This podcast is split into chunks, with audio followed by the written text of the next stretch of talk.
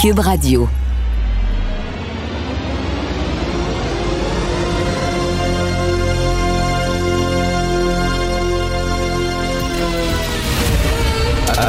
Attention, cette émission est laissée à la discrétion de l'auditeur. Les propos et les opinions tenues lors des deux prochaines heures peuvent choquer. Peuvent choquer. Oreilles sensibles s'abstenir. Richard Martineau. Martino. Un animateur pas comme les autres. Richard Martineau. Cube Radio. Bonjour, bon jeudi. T'as vu ça, Achille, hein, LCN? Les Canadiens bienvenus en France. Alors, euh, la France dit que maintenant, nous faisons euh, partie de la liste des pays euh, des pays amis de la France et maintenant les citoyens canadiens peuvent aller là-bas. C'est fantastique. Enfin, euh, là, je sais pas encore c'est quoi, par exemple, au retour. Faut-tu que tu fasses euh, ta quarantaine de deux semaines? Parce que Justin Trudeau est allé au G7, puis il a dit qu'en revenant, il va faire sa quarantaine de deux semaines. Euh, je sais pas si ça va être encore obligatoire, mais je pense que la quarantaine obligatoire à l'hôtel va être levée quelque part en juillet. Tout ça est encore un peu flou. Alors, euh, j'ai hâte en septembre, moi, la prochaine, euh, la prochaine session parlementaire, pour savoir quel projet euh, chromé la CAQ va nous sortir. Parce que vraiment la CAQ là, ils sont spécialistes des projets Watata comme j'écris aujourd'hui dans ma chronique. Tu sais les projets chromés shiny avec des lumières des spots ça fait tu regardes ça, tu dis, waouh, c'est bien cool, comme la maison des aînés, ou les espaces bleus, ou le lab école, ou les maternelles 4 ans, puis là, ça flash au bout, puis là, tu dis, waouh, il s'en passe-tu des affaires au gouvernement, ils arrivent avec leur petit projet. J'en veux un comme ça, moi aussi, dans le co chez nous, puis tout ça. Mais quand tu y penses, quand tu grattes un peu, c'est-tu d'une maison des aînés dont on a besoin ou davantage d'argent pour les soins à domicile? Comme le dit Annie Soleil Proto dans son documentaire La dernière maison. C'est-tu des labécoles dont on a besoin ou davantage de psychologues et orthopédagogues dans les écoles actuelles? Une autre affaire, c'est-tu c'est-tu vraiment des espaces bleus dont on a besoin ou davantage d'argent pour les musées régionaux qui existent déjà et qui sont déjà là? Euh, c'est certain que ça flash leur projet, mais il y a des gens qui disent, OK, mais au-delà du flash, au-delà de la belle bébelle, est-ce que c'est vraiment nécessaire? Est-ce que c'est vraiment utile? La question se pose. Je vous conseille de lire Joseph Facal aujourd'hui. Vous savez qu'il parle des sciences sociales régulièrement. Ça arrive euh, à peu près à chaque 5-6 ans. Il y a toujours des rigolos euh, qui veulent démontrer, vous savez que quand on est un spécialiste, un chercheur, on doit publier dans des revues scientifiques pour montrer qu'on est qu'on est sérieux. Plus que tu publies, plus que ta réputation est bonne dans ton milieu auprès de tes pairs. Mais sauf les publications scientifiques, c'est censé être très, très rigoureux. Hein. Chaque texte qu'ils reçoivent est, euh, est, censé être analysé là, puis euh, de, de, façon très rigoureuse, puis bon, avant d'être publié. Parce que quand tu publié dans une revue scientifique, tu es comme adoubé. C'est comme un, on, on te fait une bénédiction, puis bon, ça prouve que ton étude est importante. Et là, soudainement, ben, ça peut t'amener à avoir davantage de subventions, davantage de financement, de dons pour tes autres études. Donc, c'est très, très important de publier. Et régulièrement, il y a des rigolos qui, qui envoient toutes sortes de niaiseries dans des revues scientifiques en disant, est-ce que ça va être publié? Je me souviens, il y a quelques années de ça, il y a un gars qui avait mis euh, des textes avec toutes sortes de mots savants mais toutes sortes de mots ensemble, comme quasiment mélangés dans un chapeau, puis tu, tu, tu, tu, tu piges, là, puis tu, tu crées une phrase avec ça, puis c'était des phrases qui n'avaient pas de bon sens. Son texte ne tenait pas debout, n'avait aucun sens, mais certains de ces textes qu'il m'a envoyés comme ça, qui étaient totalement du charabia, avaient été publiés. Et lui, après ça, ben, il est sorti dans les médias en disant, regardez, il publie vraiment n'importe quoi dans les sciences sociales. C'est vraiment, ça se dit des sciences, mais il n'y a rien de scientifique euh, là-dedans. C'est des sciences molles et tout ça. Et là, euh, Joseph Facal parle d'un autre, euh, d'un autre coup fumant comme ça, qui a été fait par trois universitaires américains, Pluckrose, Lindsay et Bogosian. OK? Ils ont écrit des articles farfelus qui ont envoyé à des, euh, des magazines scientifiques, des revues scientifiques supposément sérieuses. Et, ce qu'ils voulaient démontrer, c'est que la, la religion woke sont complètement virées sur le top puis que les sciences sociales, c'est n'importe quoi. C'est de l'idéologie, rien de scientifique. Alors voici les papiers qu'ils ont envoyés, OK? Je lisais Joseph Facan ce matin, je suis tombé sur le cul. L'astronomie est une science occidentale et sexiste qui doit devenir indigène et gay. Autre papier. Il existe une culture du viol chez les chiens. Se masturber en pensant à une femme est une agression sexuelle puisqu'elle n'a pas donné son consentement. C'est bon en crime, ça. La lutte contre la transphobie progresserait si les hommes s'exerçaient à s'insérer des joies sexuelles dans l'anus. Et les professeurs devraient noter leurs étudiants en tenant compte de leur ethnie. Ils ont envoyé ces, textes-là et certains de ces textes-là ont été publiés. Je vous le dis, certains de ces textes-là ont été publiés. Et il a même, le gars, il a même pris un bout de Mein Kampf de Hitler. Il a enlevé juif, puis il a mis homme blanc. OK? Il a enlevé juif, puis il a mis blanc. Et le gars a reçu des félicitations du comité de rédaction de la revue scientifique en disant c'est intéressant, votre papier. Christy, c'était Mein Kampf. Mon lieu de juif, il a mis blanc.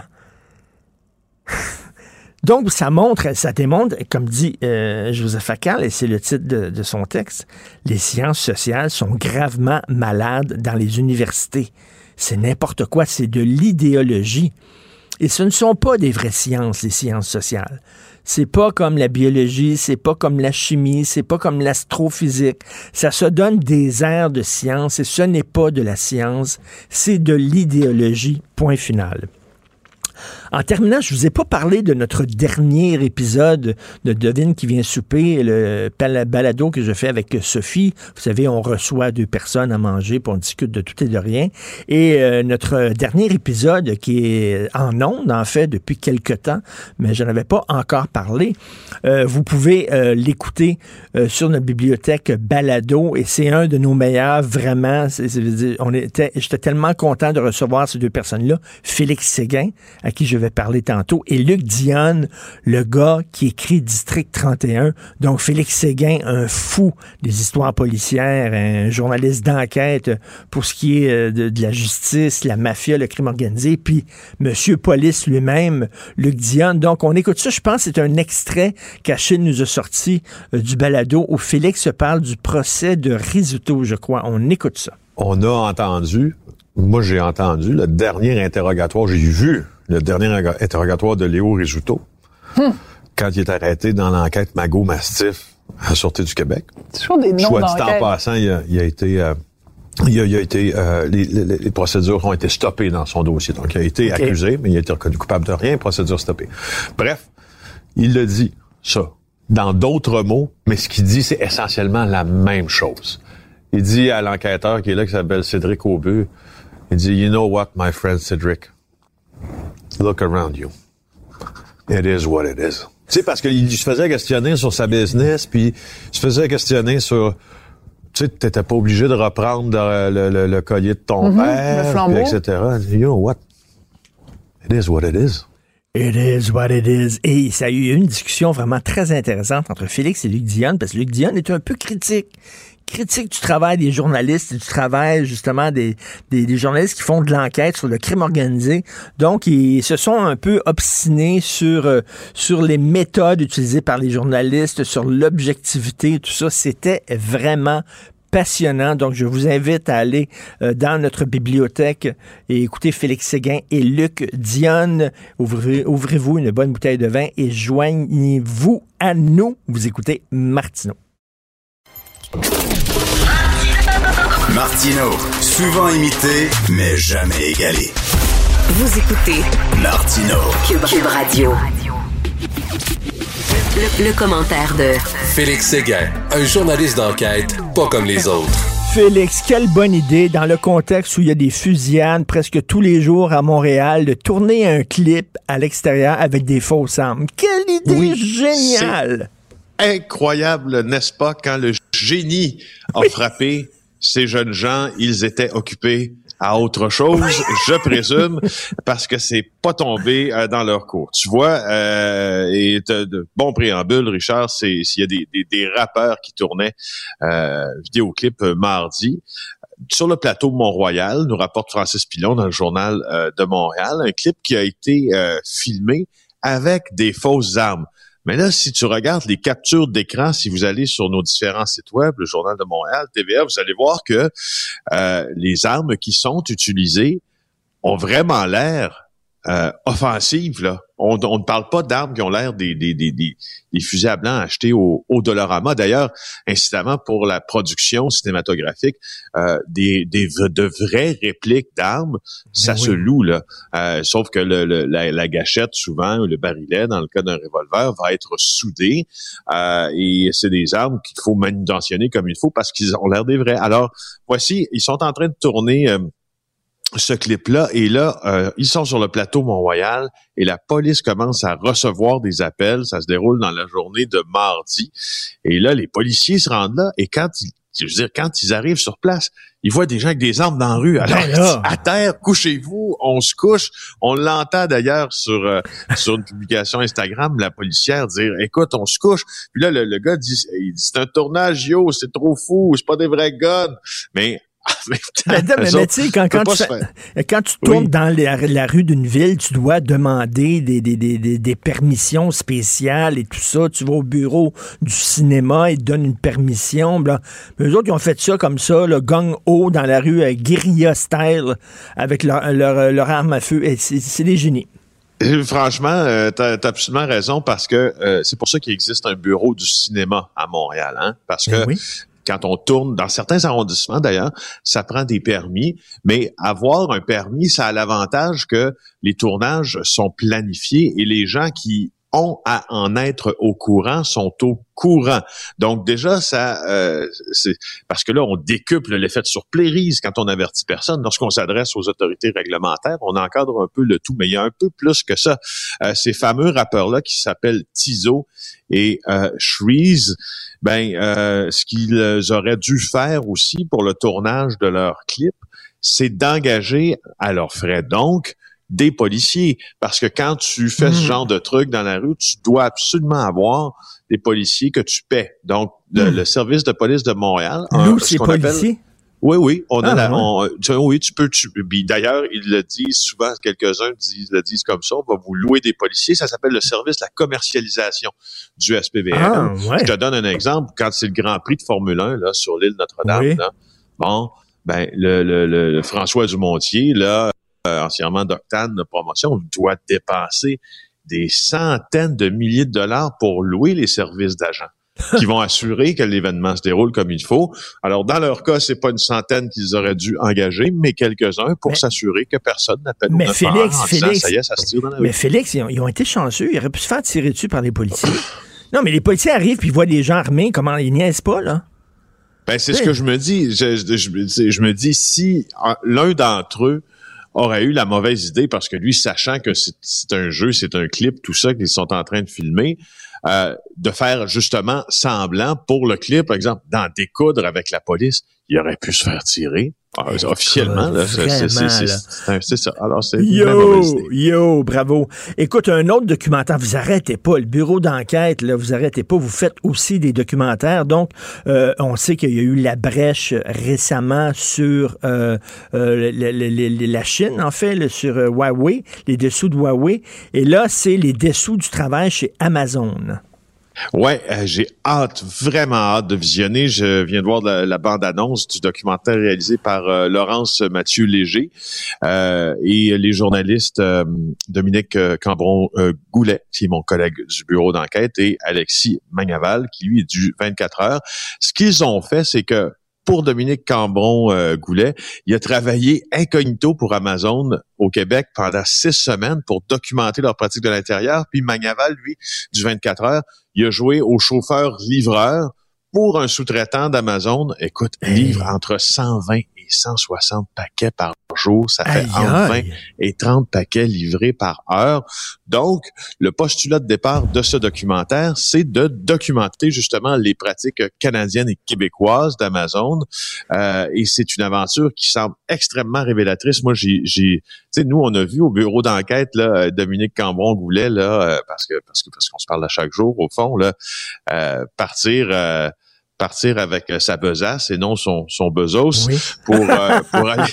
Ah. Il est trois heures, on ferme. C'est c'est un club Blanchard.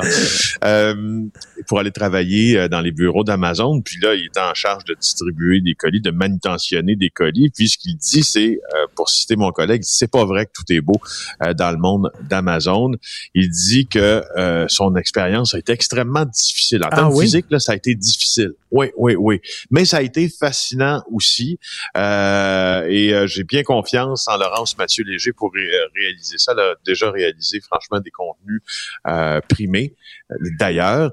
Alors, euh, lui, il travaillait euh, au centre de distribution, au Canada, en fait. Lui, il travaillait, je pense que c'est sans Montérégie.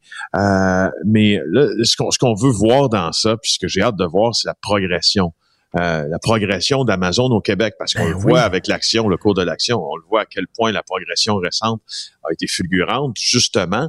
Mais au Québec au Canada, ça commence avec les centres de, stri- de distribution de Varennes, Mais ça- de la Chine, puis de Longueuil, puis d'autres qui s'en viennent, là, tu vois. Mais, mais dans certains centres, moi, j'avais vu, des, des fois, ils n'ont même pas le temps d'aller aux toilettes. là. C'est vraiment... le- Non, non, non. travaillent comme des fous.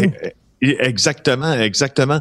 Euh, tu vois, il y a des conséquences aussi environnementales, parfois assez troublantes, euh, comme le racontent mes collègues. Là, on remarque que euh, ils disent là que les procédés d'Amazon peuvent avoir des, conséquences considérables sur l'humain, sur l'environnement. Euh, on dit que placés bout à bout, les coussins d'air qui sont utilisés pour l'empaquetage des colis en 2019, là, si on les plaçait bout à bout, on ferait 500 fois le tour de la Terre. Hey! Euh, parce que Oh le mot d'ordre de la compagnie, au fond, c'est la productivité. Alors, au nom de la productivité, ce que mes collègues semblent dire, c'est que euh, on sacrifie aussi euh, une partie de notre conscience environnementale parce que c'est la productivité qui fait le profit, bien sûr. Très hâte de voir ça. Tu veux nous parler rapidement de Coca-Cola? Ah oui, euh, non, c'est- c'est- ça m'a amusé quand même un peu. Je sais pas si tu as vu le point de presse euh, de Cristiano euh, Ronaldo en marge là de l'Euro après avant une performance de deux buts contre la Hongrie. Là, il a fait une conférence de presse, puis euh, Coca-Cola est un commanditaire majeur de l'Euro, puis il y avait deux bouteilles de Coke qui étaient placées sur sur le podium, et là il a tassé les bouteilles de Coca-Cola, puis il a dit buvez donc de l'eau à la place. Oh Sauf là, Ils doivent être contents Coca-Cola. Ils ont perdu plein d'argent à cause de 4 ça. milliards, Richard. L'action Merci. a perdu 4 milliards. 4 merci. milliards. Merci, Félix. À demain.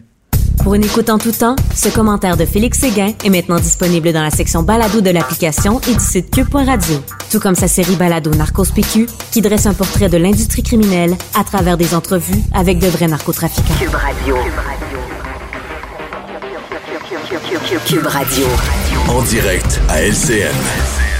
Salut Richard. Salut! Hey, le jeune, va te faire vacciner. On a des roteux, stimés pis toastés. Moutarde, relish, français, english. Sors de ta niche. On va mettre de la musique de Billie Eilish. Capiche? on, on est rendu C'était là. bon, c'était bon, Richard. Faut donner des hot dogs maintenant. On est rendu là? D'autres pays font tirer des millions, nous, on donne des hot dogs. on donne des roteux. On est là. Hey, Richard, euh, il semble que Justin Trudeau n'ait pas impressionné grand monde euh, au récent sommet du G7. Je sais pas, toi, comment. Tu sais, moi, j'ai deux grands acteurs que j'aime beaucoup dans la vie. Robert De Niro, là, puis il y a Justin Trudeau juste en dessous. OK? Justin Trudeau, il y a eu. puis en plus, là, quand il rentre dans un personnage, là, il rentre vraiment dans la peau du personnage. Il joue pas toujours le même personnage. On a vu plusieurs incarnations. Il y a eu à un moment donné le citoyen du monde. Tu sais, le gars, là, quand il allait en Inde, il se mettait, il se mettait un turban. Quand il allait en Inde, il se mettait un turban comme ça. Il y avait l'ami des Amérindiens et des femmes qui brandissaient les drapeaux de toutes les causes. Il y avait M. Compatissant qui s'excusait tout le temps. On s'excuse. Et il y avait le citoyen responsable qui faisait la quarantaine et qui portait le masque. Alors bon, Justin. Et là, la dernière incarnation de Justin Trudeau, c'est le doyen. Alors, le doyen, parce que quand Angela Merkel va partir, c'est lui maintenant qui va être le gars avec le plus d'expérience. Et là, c'est son nouveau rôle, le doyen. Pas en âge, là, mais doyen en expérience. effectivement. Et là, regardez-moi, là, parce qu'à la maison, là, faire le doyen, je vais vous dire comment on fait le doyen, comme, comme quand on est comédien. Ça prend une chaise à bascule, OK? Et là, tu te mets par en arrière comme ça. Comment? Puis là, tu fais ça de même. Là, t'es le doyen. Tu comprends-tu? Là, t'es au-dessus de tes affaires. T'es de même, là. Là, c'est toi qui règne. T'es es le doyen. Fait qu'il était comme ça, Justin Trudeau. Il a fait. Ça a-tu marché? Je suis pas sûr. Il me semble que on est rendu où les gens voient un peu à travers l'image de Justin Trudeau il faut dire, avec les scandales des pensionnats autochtones, bien sûr, c'est pas de sa faute, c'est pas sous son règne, mm. mais avec le scandale des pensionnats autochtones et puis aussi euh, les scandales à répétition concernant les inconduites sexuelles dans les forces armées, mettons, l'image du Canada est ternie un peu. Je crois que les gens voient un peu que Justin Trudeau, c'est beaucoup dans la, la forme, très peu dans le contenu. Je ne crois pas qu'il a vraiment impressionné des gens au cours du G7, mais il était excellent dans le rôle du doyen, surtout avec sa barbe grise. Là. Wow, c'est bon. C'est vraiment bien. Donc, Robert De Niro, Justin Trudeau. Ah oui, oui, oui. Les deux, là, ils vont peut-être jouer ensemble à un moment donné. Par ailleurs, euh, c'est assez particulier ce qui se passe au Parti vert euh, qui fait l'objet de déchirements à l'interne. La chef elle, Annemie Paul, se dit victime de sexisme, de racisme et d'antisémitisme. C'est ça. Donc, il y a une chicane. Euh, bon, récemment, bien sûr, il y a eu ce conflit au Proche-Orient et euh, la chef du Parti vert a refusé de critiquer Israël. Et là, il y a des gens au sein de son parti très à gauche, très pro-palestinien, qui lui mhm. ont reproché ça. Bref, il y a une chicane au sein du parti. Il y a eu une motion de non-confiance contre Madame Annemie Paul. Elle a réussi à s'accrocher au pouvoir, mais elle a dit qu'elle a été victime d'une attaque euh, raciste, euh, sexiste et antisémite parce qu'elle est juive. Euh, ça se peut-tu, ça se peut-tu, je pose la question, qu'on puisse critiquer une personne noire juste parce qu'on n'est pas d'accord avec elle? Ça n'a mm. rien à voir avec la couleur de sa peau. Ça se peut-tu qu'on puisse critiquer une femme juste parce qu'on n'est pas d'accord avec ses opinions, sa façon de faire, mais ça n'a rien à voir avec son sexe? À un moment donné, de toujours ramener ça à ton sexe la couleur de ta peau mm. ou ta religion. Écoute, je vais essayer ça, moi. Après la, prochaine fois que les gens qui me critiquent, qui envoient des critiques, je vais dire, ah, ah, faites de l'agisme? Vous êtes contre les cheveux gris? Hein? Ou vous faites de l'antibedonisme? Vous êtes contre les gens qui ont une bédaine ou vous n'aimez pas les gens qui ont des gros mentons, c'est-à-dire Guillaume Lepage, Brian Mulroney et moi? Ah, ah c'est ça. Ça se peut-tu que les gens ne soient pas d'accord avec moi rien parce que mes idées sont pas d'accord avec moi et de toujours ramener ça? Fait je trouve ça un peu gros. À un moment donné, l'égalité, c'est qu'on est tous égaux. Puis on a tous le droit à des éloges, puis on a tous le droit à des critiques aussi. Puis tu ne peux pas dire, ah, je suis une femme, critiquez-moi pas. Je suis une personne racisée, vous n'avez pas le droit de me critiquer. Non, non, c'est pas comme ça que ça fonctionne. L'égalité, c'est que, bon, nous sommes tous la même chose. Donc, un peu bizarre de la part de Mme Annemie Paul. Beau sens de l'autodérision ce matin. Merci beaucoup. ton invitation de Justin Trudeau. oui, merci. Allez en paix. Salut. Salut. Bonne journée. Joignez-vous à la discussion. Appelez ou textez le 187 Cube Radio 1877 827 2346. Alors, euh, on va parler maintenant de politique municipale. Après de nombreux débats, l'administration de Valérie Plante a enfin cédé à voter pour la motion demandant un conseil montréalais de la langue française. Nous allons en parler avec euh, M. Adrien Parizeau, conseiller de ville du district de Saint-Sulpice et candidat pour Ensemble Montréal, c'est le parti de Denis Coderre, aux élections de 2021. Bonjour, M. Parizeau. Bonjour, M. Martineau. Euh, ça a pris beaucoup de débats pour convaincre Mme Plante? Ben écoutez, oui, ça a pris beaucoup de débats. Ça, a quand même été. Euh, ils nous ont fait énormément d'amendements lors du dépôt de la motion. Mais je vous dirais que le, premier débat a été le fait qu'il y a 18 000 signataires qui ont signé une pétition euh, depuis septembre dernier. Euh, donc, euh, ce débat-là perdure depuis septembre dernier, puis il a fallu une motion de l'opposition officielle pour qu'il puisse, pour qu'on puisse aller de l'avant avec la création d'un conseil. Et concrètement, ça serait, ça serait quoi la création d'un conseil? Qu'est-ce que ça donnerait? Qu'est-ce que ça mange, que ça mange en hiver, comme on dit? Oui. Et ça, je pense que c'est la, chose la plus importante. Il faut comprendre qu'à la Ville de Montréal, il y a trois conseils consultatifs qui existent déjà en ce moment. Donc, on crée un quatrième conseil consultatif sur le dossier de la langue française. Il y a le dossier euh, en ce moment de la jeunesse, des femmes, de la condition féminine et de, l'interculturel. Puis donc, on rajoute un conseil pour la langue française qui va pouvoir faire des avis euh, pour donner aux élus, dans le fond, des avis sur euh, le déclin, sur comment est-ce qu'on pourrait bonifier l'offre pour les communautés culturelles, par exemple, sur, pour les nouveaux arrivants. Puis donc, c'est un conseil qui va pouvoir consulter la population sur comment est-ce qu'ils voient le français, comment est-ce qu'ils voient la place du français ils pourront fournir des avis aux élus. Donc, c'est un point important, c'est qu'ils pourront faire des études avec, un budget de la Ville de Montréal et on va pouvoir avoir des avis pour les élus. Puis on va pouvoir aussi annuellement parler la langue française parce que le Conseil pourra fournir des avis. Donc ça, je pense que c'est un gain pour les Montréalais. Oui, mais ça, démontre aussi d'avoir euh, euh, cet organisme-là, ça démontre qu'on reconnaît le, que le français est en danger à Montréal. Ben, certainement, moi, puis c'est pour ça que j'ai amené cette motion-là.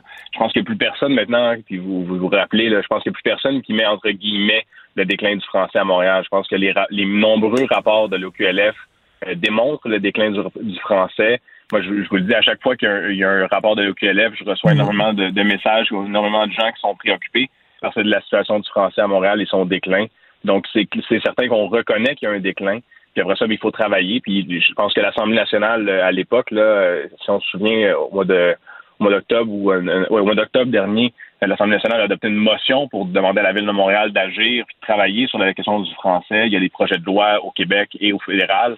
Donc, je pense que tout le monde doit mettre l'épaule à la roue, puis le municipal avec la motion qu'on a adoptée hier, finalement, on, décide de travailler aussi de ce côté-là. Mais il faut être déconnecté, pas à peu près, pour euh, nier le déclin du français à Montréal. Je, le vois tous les jours. Hier encore, j'étais dans un commerce, la personne me servait en anglais, je lui ai demandé de me parler en français, incapable, même pas capable de dire bonjour. Je le vois tous les jours, ça. Ouais. Ben, écoutez, je, vais vous laisser euh, le terme déconnecté, là, parce que je pense que quand je, quand je parle de entre guillemets, vous savez de qui je parle.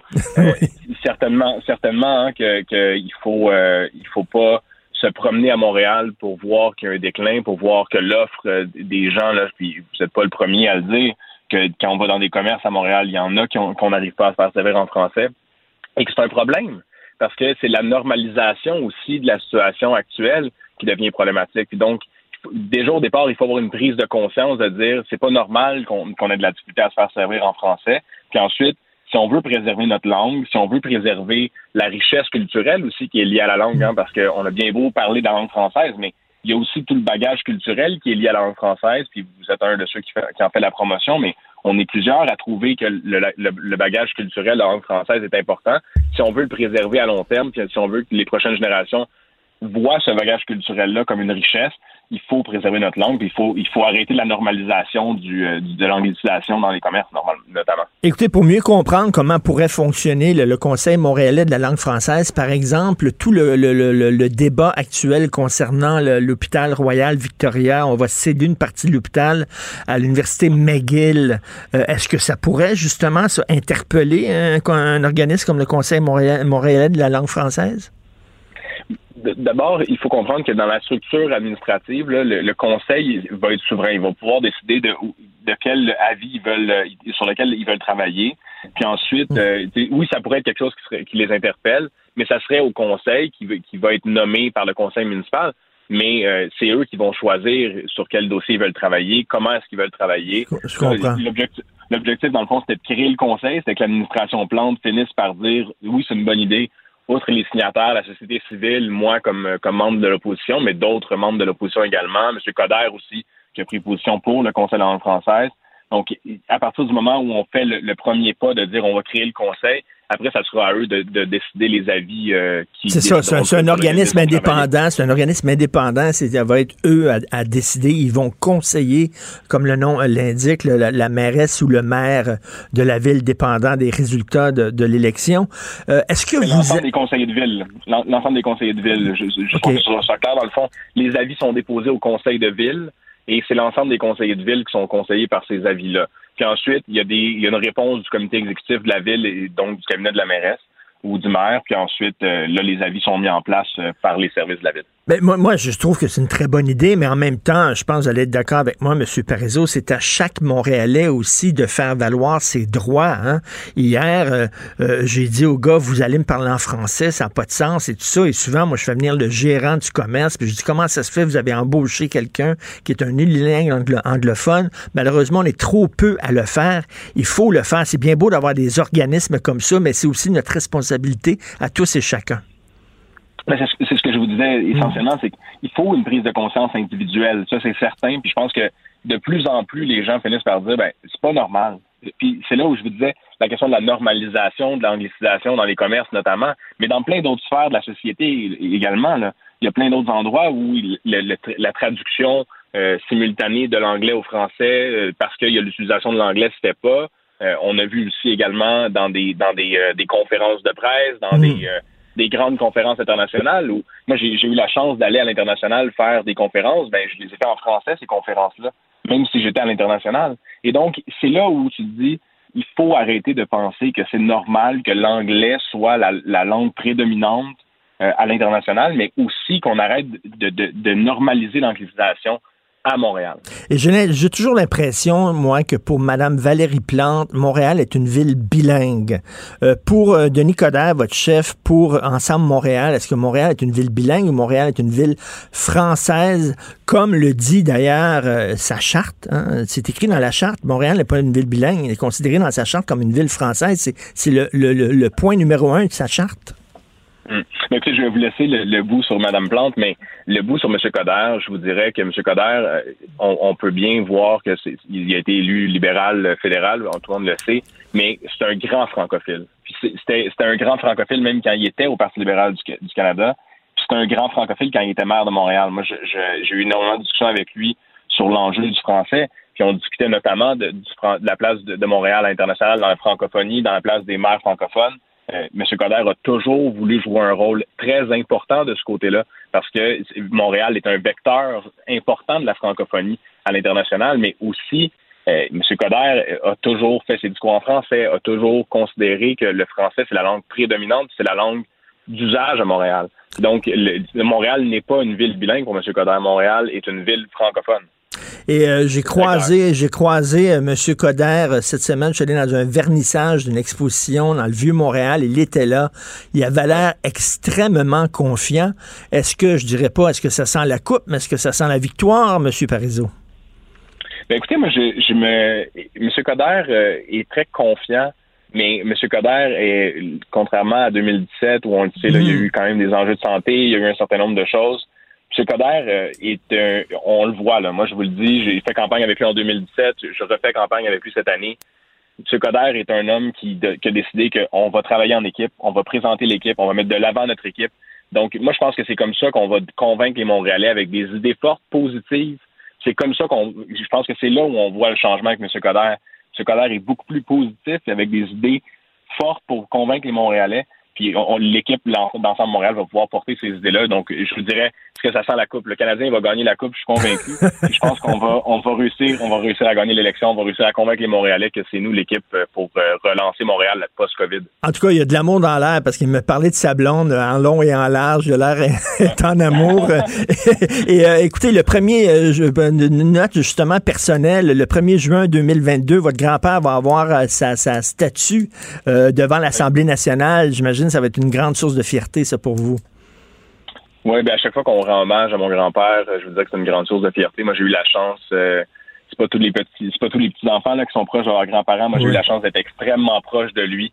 Euh, puis donc d'apprendre énormément également. Euh, donc à chaque fois qu'on lui rend hommage, peu importe comment, notamment, là, je pense que la, statue devant l'Assemblée nationale, c'est, un grand moment, mais également la, cette statue-là va être située devant la rue Jacques Parizeau.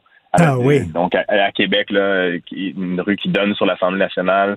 Donc, je, suis très, très fébrile et très fier qu'on puisse rendre hommage à mon grand-père, qui a, on le sait, hein, contribué euh, ben énormément au Québec. Euh, on pense à la caisse, mais on pense à plein d'autres organes euh, qui nous qui nous permettent aussi de dire que le Québec est une, une, société importante dans le monde. Donc, je, suis très fier de ça. Oui, tout à fait. C'était tout un homme. Donc, monsieur va avoir sa statue. On espère qu'elle va lui ressembler parce que des fois, hein, les statues, les statues, c'est pas toujours des fois génial. Inquiétez-vous pas, inquiétez-vous pas. J'ai vu, j'ai vu une maquette et ça lui ressemble. OK, parfait. Merci beaucoup, monsieur Adrien Parizeau, conseiller de ville du district de Saint-Sulpice. Merci. Merci beaucoup. Gilles Le où, quand, comment, qui, pourquoi ne s'applique pas sa ricanade? Parle, parle, parle, genre, genre, genre. Gilles C'est ça qu'il manque tellement en matière de journalisme et d'information. Voici le commentaire de Gilles Pro. Alors, Gilles, on est rendu là. Il faut donner des hot dogs aux jeunes pour euh, les, stimuler à aller se faire vacciner. Euh, le, fait qu'ils vont être protégés, c'est pas suffisant. Le fait qu'ils vont protéger les autres, c'est pas suffisant, mais un roteux, ah, ça, on va y aller, par exemple. C'est incroyable, pareil, on est rendu là. Oui, un vaccin, tu un hot dog qui vaut 10 dollars au Centre Bell, il n'y a pas de doute. Alors, on va vous remplir aussi le Centre Bell, petit à petit. Et euh, on en est rendu à donner des hot dogs ou des bouteilles de bière à nos jeunes tatas qui ne sont pas attirés par le vaccin. Ça prouve hors de tout doute combien l'individualisme est beaucoup plus fort et plus fort que jamais. Alors, avec euh, ces centaines de... Écoute, ça fait des mois, un an et demi qu'on répète ces centaines de milliers de messages à nos frais, parce que c'est notre argent que le gouvernement dépense pour dire un message du gouvernement du Québec qui ont enrichi plusieurs de nos médias qui étaient mal pris. Alors tout ça pour s'adresser aux idiots de 18-39 ans qui n'ont pas entendu. Alors pour qu'on aille au centre de vaccination, moyennant justement des coupons rabais, puis une bouteille de bière ou un, hot dog. Puis quand j'entends le ministre Christian Dubé, il dit oui, oui, mais il faut quand même tenir compte que c'est tout à fait normal. C'est comme ailleurs. C'est où ça ailleurs? Ce n'est pas en s'inspirant de ailleurs qu'on va résoudre le problème de l'entêtement de ces gens, mais plutôt de les rayer de la carte d'assurance maladie. Alors le hot dog à 10 piastres du Centre Bell, ils peuvent se le mettre quelque part. ça me fait penser, j'en parlais hier, ça me fait penser à mon fils quand je lui demande, mon fils de 13 ans qui commence à être ado, là, commence à avoir une attitude. Quand je lui demande de nous aider pour les tâches ménagères, mettre la table, vider le lave-vaisselle, c'est, c'est, juste s'il me demande pas combien tu me donnes. Combien je te donne? Rien. C'est clair?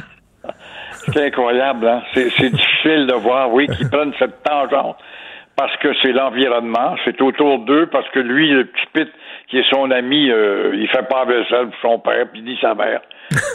je dis combien, regarde, si tu, si tu fais la vaisselle, tu n'auras pas un coup de pied derrière. Ah, Alors, euh, le bloc s'est fait un capital à la Chambre des communes. Ben oui, si euh, Mélanie Joly s'est constituée tout un beau capital au Québec avec la reconnaissance de la nation et du français, faut aussi admettre que le bloc, grâce à son insistance, parce qu'il s'est présenté deux fois devant les communes et a fait des gains en nous montrant que les libéraux, parce qu'en gagnant ce vote-là, le bloc nous démontre aussi l'hypocrisie de certains libéraux du Québec qui ont voté contre les neuf du Québec, du Grand Montréal, qui ont été influencés souvent par euh, Valérie Plante, qui semble repentante, en t'entendant tout à l'heure avec Adrien Parizeau, je me suis toujours demandé ce que ce petit-fils faisait dans ce parti-là avec cette ricaneuse, mais voilà qu'elle aussi a-t-elle subi... Non, non, lui, il est avec, il est avec Denis Coderre, lui, là. Ah, c'est vrai, il a passé avec Coderre. Oui, il, il, il, ben oui, ben oui, il a, sauté à la clôture, lui, là. c'est vrai, c'est vrai. Mais c'est dangereux de passer avec Coder parce que ça change souvent d'idée de ce bord-là aussi. Oui, c'est comme, comme Claire Sanson euh, qui est pas. Il dit qu'il formerait un comité. Quand un gars va aller demander pour ouvrir un commerce en joual ou en anglais, un comité de forte incitation pour adopter le français. Mais euh, on invoquera toujours la Charter of Rights pour dire oui, oui, mais la charte me permet d'avoir un qui dedans. Alors, ceux qui étaient contre la motion du Bloc euh, voulant qu'on ait le droit de changer notre bout de constitution, il y avait Judy Wilson-Raybould qui est contre, puis Derek Sloan qui est contre, et il y en a un, deux, trois, quatre, cinq, six, sept, huit, neuf qui se sont abstenus. Anthony Hansfeder Sa mère Yeah, du Berry. we're from Quebec. We're proud to Yeah. be Canadian and Quebecers at the Yeah. time.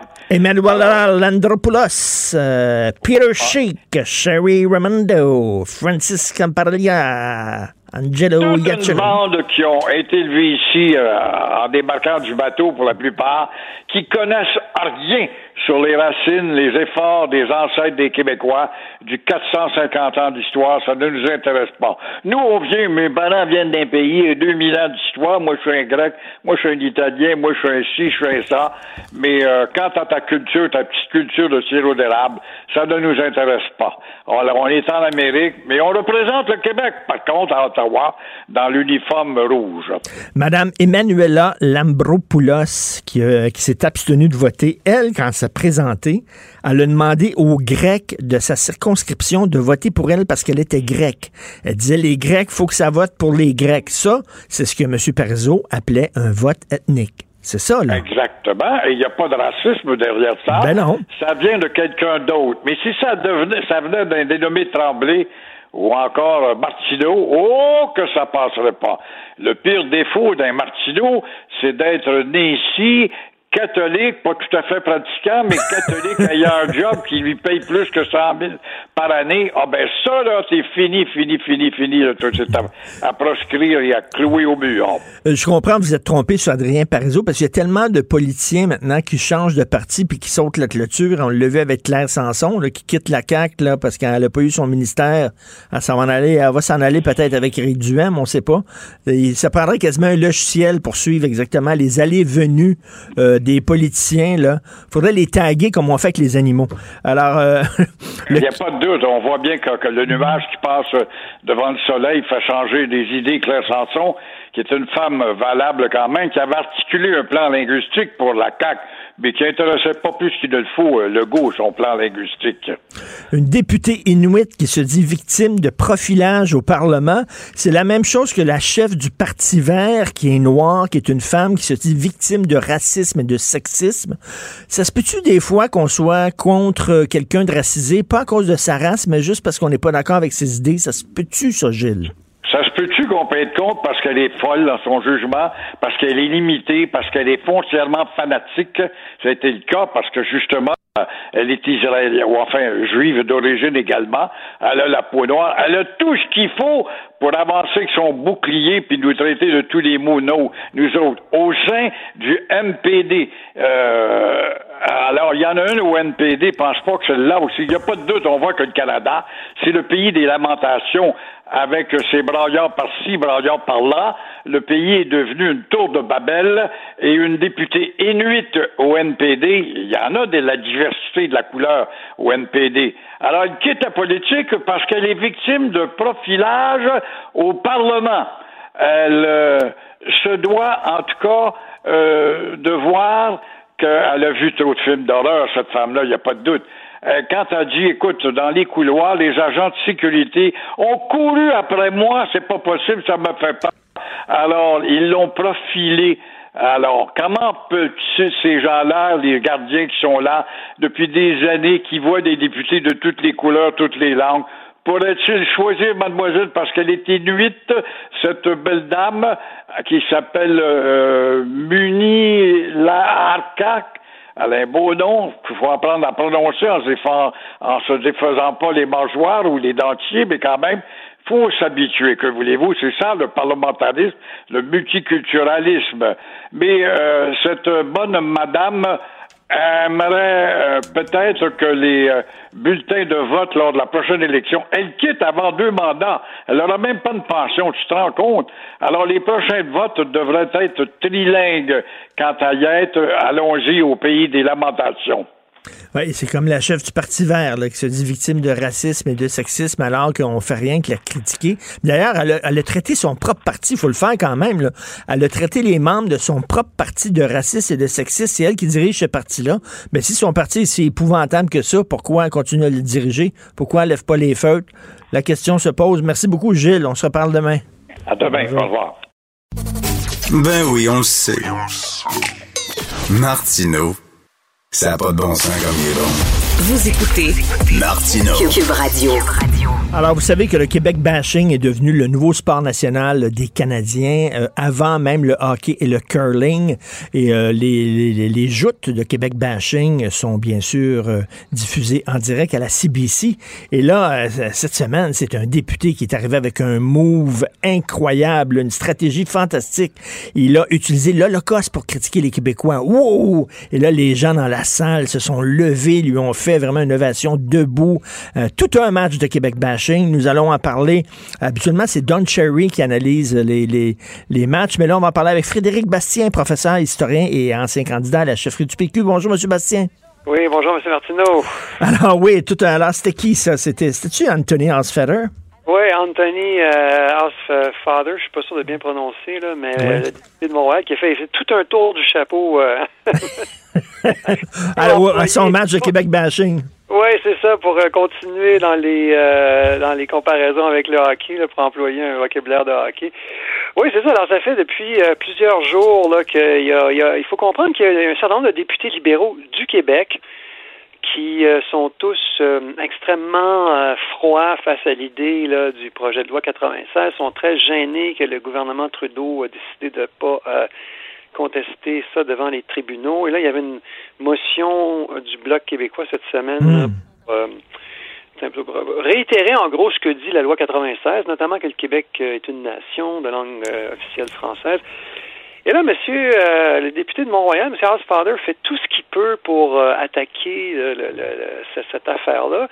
Et là, la dernière chose qu'il a trouvé à dire, c'est écoutez, moi, dans il y a des, survivants de l'Holocauste qui vont être privés de services en français c'est terrible tout ça. Regardez ce qu'on fait à des, à des pauvres nonagénaires, vous comprenez, qui ont survécu au camp de la mort. Et on va leur infliger la goutte ultime de, de, la dernière, si vous voulez, la, la, la, dernière, le dernier supplice qu'ils vont subir comme ça la, à la fin de leur vie, là, vers dans, les derniers mille, ça va être de leur forcer la loi 96, on va leur enfoncer ça dans la gorge. C'est terrible, mesdames et messieurs, c'est horrible, c'est ça. Voilà. Alors, c'est un peu, en gros... mais, mais, mais, mais, il disait vraiment que ces gens-là ne, pourront pas avoir de service de la part du gouvernement? Service en, en, en anglais service en anglais, donc je. je OK, le service en anglais, et là, euh, là donc, il parlait de ces de, de, de des Juifs, euh, des, des, des, des, Juifs qui habitent à Ville-Mont-Royal, qui ne pourront pas avoir de service. Non, il parlait spécifiquement de survivants de l'Holocauste. C'est incroyable. Non, mais c'est euh, hallucinant. Donc, il fait vraiment. Un lien pas entre l'Holocauste et la loi 96. Mais c'est pas la première fois qu'on entend ça, qu'on disait que c'était les lois de Nuremberg, les premières lois où on serrait un peu la vis aux Juifs, où on commençait un peu à leur gruger des, droits. C'est un peu ce qu'on dit de la loi 96, qui est la nouvelle loi 101. C'est-à-dire que ça commence comme ça, en disant on vous parlera pas dans votre langue, puis après ça, qui sait où ça va finir? C'est ça. Ben, euh, je, pense qu'il a quand même été, euh, je veux dire, c'est pas parce que je suis d'accord avec lui, évidemment, mais il a, été quand même un peu moins loin, mais il a joué sur un autre registre. Il a joué, il joue sur la culpabilité. Alors moi, M. Martineau, là, des survivants de l'Holocauste, j'en connais beaucoup. Enfin, j'en connais beaucoup. J'en connais quelques-uns, parce qu'il en reste pas tant que ça, là. J'en ai souvent invité dans mes cours euh, au Collège Dawson pour parler de leur expérience. Hmm. Moi, je me souviens pas d'un seul qui euh, parlait pas du tout français. Il y en avait qui se débrouillaient seulement, et qui ne parlaient pas nécessairement couramment, mais qui quand même se débrouillaient. J'en connais, j'en ai connu aussi qui parlaient un excellent français, même parfois avec l'accent québécois. Alors, autrement dit, ce que M. Osfather fait, c'est qu'il il invente un faux problème. C'est pas vrai ce qu'il dit que tout d'un coup, là, il y a des survivants de l'Holocauste qui vont être complètement démunis parce qu'il n'y aura plus de service en anglais pour eux, puis ça va être terrible. C'est, Vraiment, il gonfle une affaire de toute pièce. Là. Il invente, je devrais dire, une affaire de, de toute pièce là, pour euh, lier ça à, à, des gens, évidemment, qui ont connu, qui ont, qui ont, qui ont, qui ont, qui ont ben ont connu des événements, qui ont vécu des événements tout à fait tragiques. Alors, c'est ça, c'est une première chose. Puis, je veux dire, M. Asfader le sait très bien. Il était maire de Côte-Saint-Luc. Là. Il, sait tout ça beaucoup mieux que moi, d'ailleurs. Mais c'est ça la réalité. Là. Euh, de, de, de, ces gens-là. Moi, je, je, les connais bien. Euh, et c'est vous ce qui est dommage, M. Bastien, là-dessus, c'est qu'il y a véritablement euh, des, des, des, menaces qui, sérieuses qui sont faites euh, face à la communauté juive. On le voit, euh, les actes et les menaces antisémites sont en hausse à Montréal. On a vu le vidéo de ce gars-là lors là, des protestations contre Israël qui disait on va se rendre à Côte-Saint-Luc parce que c'est là que les Juifs habitent. Donc, il, y a, de réelles menaces à la communauté juive, mais, mais la menace à la communauté juive, c'est pas, pas la loi 96. Non, c'est ça. Et ce qui, ce qui est formidable, si on peut dire formidable dans le sens mauvais du mot, c'est que à ce que je sache, là, monsieur, euh, il y a eu un certain nombre de déclarations antisémites et puis euh, ça aurait été le moment pour monsieur Housefather d'aller monter au créneau. Là. Ça, peut m'avoir échappé, là, mais j'ai trouvé que les libéraux à Ottawa, incluant monsieur Housefather, avaient l'air assez euh, silencieux, je dois dire, devant certains certains prêches, de certains, euh, de certains porte-paroles euh, musulmans, par exemple. Euh, et alors, alors, M. Bastien, que l'Assemblée nationale n'a pas hésité une seconde et à l'unanimité vraiment condamné l'antisémitisme rapidement, ce qui prouve que justement le gouvernement québécois il n'y a pas une once d'antisémitisme là-dedans. Je trouve ça très cheap de sa part et très démagogue de sa part de faire, faire peur là, aux, aux survivants de l'Holocauste. Mais, mais moi, moi, ce que je trouve, ce qui est terrible là-dedans, c'est cette c'est que cette instrumentalisation-là, c'est, c'est pas l'instrumentalisation d'un événement quelconque. Là.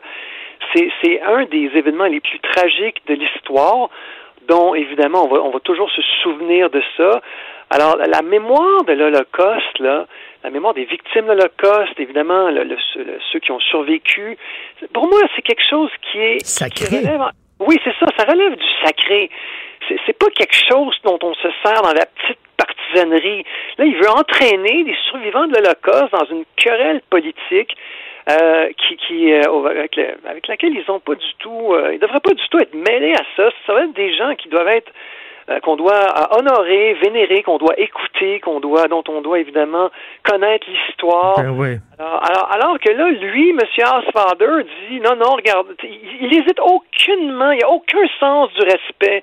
Il y a, il y a toutes les transgressions sont permises pour M. Housefather. On peut transgresser n'importe quoi, on peut instrumentaliser n'importe quoi quand il s'agit de s'attaquer au Québec. Ben, tout à fait. et l'anti-québécisme. Et M. Bastien, on l'a vu à quel point il y a des gens qui ont instrumentalisé une tragédie qui s'est déroulée à London, qui était vraiment épouvantable. Et moi, être un proche des gens qui sont morts à London, de voir un politicien qui euh, n'hésite pas une seconde à utiliser cette tragédie-là pour se faire des, des points politiques contre le Québec, puis attaquer la loi 21, qui n'a rien à voir avec ce qui s'est passé là-bas.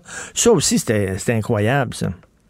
Oui, il y a plusieurs militants, il y a plusieurs militants, tous ceux qui communient aux multiculturalistes canadiens. C'est des gens qui se disent tolérants en plus. Là. Mm. Et on les a vus chahuter, là. On a vu les images où le ministre Benoît Charette se fait chahuter. Il y a même un moment où on voit, il se fait lancer des objets. Tout ça au moment d'une au moment d'une vigile. Ah, moi, je me souviens, et je sais que vous vous en souvenez aussi, M. Martineau, au moment de la tuerie de Polytechnique, il y avait eu une vigile, il y avait eu le premier ministre Mulroney qui était là, et puis il y a eu tout un débat avec les féministes sur, bon, est-ce que la, violence faite aux femmes, il y a eu un débat, évidemment. Hmm. Ah, c'est normal, évidemment, qu'il y en ait un. Mais moi, j'ai aucun souvenir que, que, des féministes ont pris d'assaut la vigile pour s'en servir comme d'une tribune euh, pour, euh, pour faire valoir leur point de vue d'une tribune politique, pour dire voilà, c'est terrible les hommes. Hmm. Et il y avait un respect. Le, débat s'est fait dans les journaux. Euh, après, après c'est fait. Mais au moment de la vigile, on était tous rassemblés pour rendre hommage à, à ces femmes tragiquement assassinées. On était tous bouleversés. Hmm. Alors, il y avait un respect pour ces moments-là qui doivent être sacrés, solennels. Mais là, aujourd'hui, ce qu'on voit, là, c'est avec toute l'idéologie woke, avec le multiculturalisme canadien, avec le, racialisme. Vraiment, ces gens-là sont prêts à. Il y a, y a rien de, y a rien de sacré. Il y a aucune transgression qui est euh, inimaginable. Tout est possible. Tous les coups fourrés. Il n'y a, a, plus rien. Il n'y a plus rien qui tient, il n'y a plus rien de mmh. sacré, il n'y a plus mmh. aucune règle, et puis on, s'en donne à cœur joie en, toutes circonstances. C'est vraiment, c'est vraiment révoltant. Tout à fait. Et je, veux profiter de votre présence parce que j'ai besoin d'être éclairé là un peu là. Euh, concernant le, le, le, fameux bout de constitution qui appartient au Québec, là, et, dans lequel on a inscrit le fait qu'on est une nation francophone. Est-ce que c'est une bébelle symbolique? C'est-tu un gadget là, euh, chromé de la CAQ qui ont sorti leur chapeau ou c'est vraiment quelque chose de structurant qui est important? Ben, euh, moi, je dirais que jusqu'à pour l'instant, je, je, je, dirais que c'est quelque chose de symbolique, mais les symboles, ça compte. Hmm. Donc, euh, c'est sûr que euh, mieux vaut avoir ça euh, que rien. Donc, euh, et, on saura vraiment ce que ça veut dire quand les tribunaux l'auront interprété. Mais on peut pas, euh, je veux dire, euh, les symboles ont leur poids. Et puis, justement, vous voyez, ce, cette démarche-là s'appuie sur le fait qu'il y a déjà plusieurs années, la, la Chambre des communes à Ottawa avait voté unanimement une motion qui disait que le Québec était une nation à l'intérieur du Canada. Alors, il faut pas, euh, je veux dire, moi, moi je pense que c'est un petit pas dans la bonne euh, dans la bonne direction, mais évidemment, il va falloir qu'il y ait d'autres choses. Parce qu'en soi, ça ne va pas renverser le déclin du français, là, faut hmm. Et ce qu'il faut faire maintenant, et c'est ce que la CAQ ne fait pas, c'est qu'il faut réduire l'immigration. Parce que la principale raison du recul du français au Québec, c'est l'immigration. Il y a, c'est le facteur par excellence qui fait que le français recule. Alors, euh, on choisit on, on choisit mal nos immigrants et on en choisit trop par rapport à notre capacité d'intégration. C'est ça, c'est pas trop, c'est pas trop objectivement, c'est trop par rapport à notre capacité d'intégration. Oui, exactement. Voilà, et c'est évidemment l'impact sur le français, c'est ça qui doit être la variable centrale de toute notre euh, politique d'immigration. Et ça, la CAQ en parle, euh, en parle. La CAQ veut augmenter l'immigration. La CAQ veut revenir au niveau d'immigration des libéraux, qui était deux fois et demi plus que par habitant que les États-Unis, presque deux fois, presque deux fois plus que la France par habitant. Alors, oui, mais on brandit, là, on brandit le drapeau de la pénurie de main-d'œuvre, c'est ça l'affaire. Voyons donc, le drapeau de la pénurie de main-d'œuvre. C'est du n'importe quoi. Ça, c'est les employeurs, les chambres de commerce qui veulent avoir de la main-d'œuvre à bon marché. Ils veulent pas augmenter les salaires. Alors, ils veulent avoir de la main-d'œuvre étrangère qui va déprécier les salaires en commençant évidemment par les salaires des gangs petits, et qui inclut d'ailleurs beaucoup d'immigrants qui sont déjà ici. Alors, ce que ça fait, ça, c'est que ça, ça, ça, vraiment, ça, ça appauvrit les gens qui sont déjà pauvres. Ceux qui sont au bas de l'échelle, ils vont voir leur salaire déprécié par une nouvelle arrivée d'immigration. Et après ça, ben, les immigrants doivent habiter quelque part, avoir un médecin de famille, des, des, des enseignants pour leurs enfants. Ça ne résout aucunement la pénurie. Tout à fait. Un mensonge. Tout à fait. Merci beaucoup, M. Frédéric Bastien. On peut lire euh, votre statut, justement, le texte que vous avez publié sur votre page Facebook concernant M. Housefather. Merci, M. Bastien. Merci beaucoup, M. Martineau. Au plaisir. La chronique argent. Une vision des finances pas comme les autres. Évidemment, les syndiqués d'Excel ne se sont pas fait des amis. Les gens sont assez dégoûtés de ce qui s'est passé. Là. Écoute, euh, c'est rare qu'il y ait un conflit de travail. En tout cas, moi, je me rappelle pas qu'il y a autant de sensibilité, là, euh, et à tel point que même le premier ministre du Québec, là, qui doit intervenir euh, publiquement dans un conflit de travail, je te rappellerai qu'il est privé, là. donc, mais c'est normal, tu sais, quand tu penses que le gaspillage, là, c'est presque 40 millions de dollars de poulet, là. Qui, qui, qui, qui, part en fumée d'une certaine façon, puis le premier ministre dit c'est non, puis il faut que sais, que ça, ça cesse euh, rapidement, ce conflit de travail-là.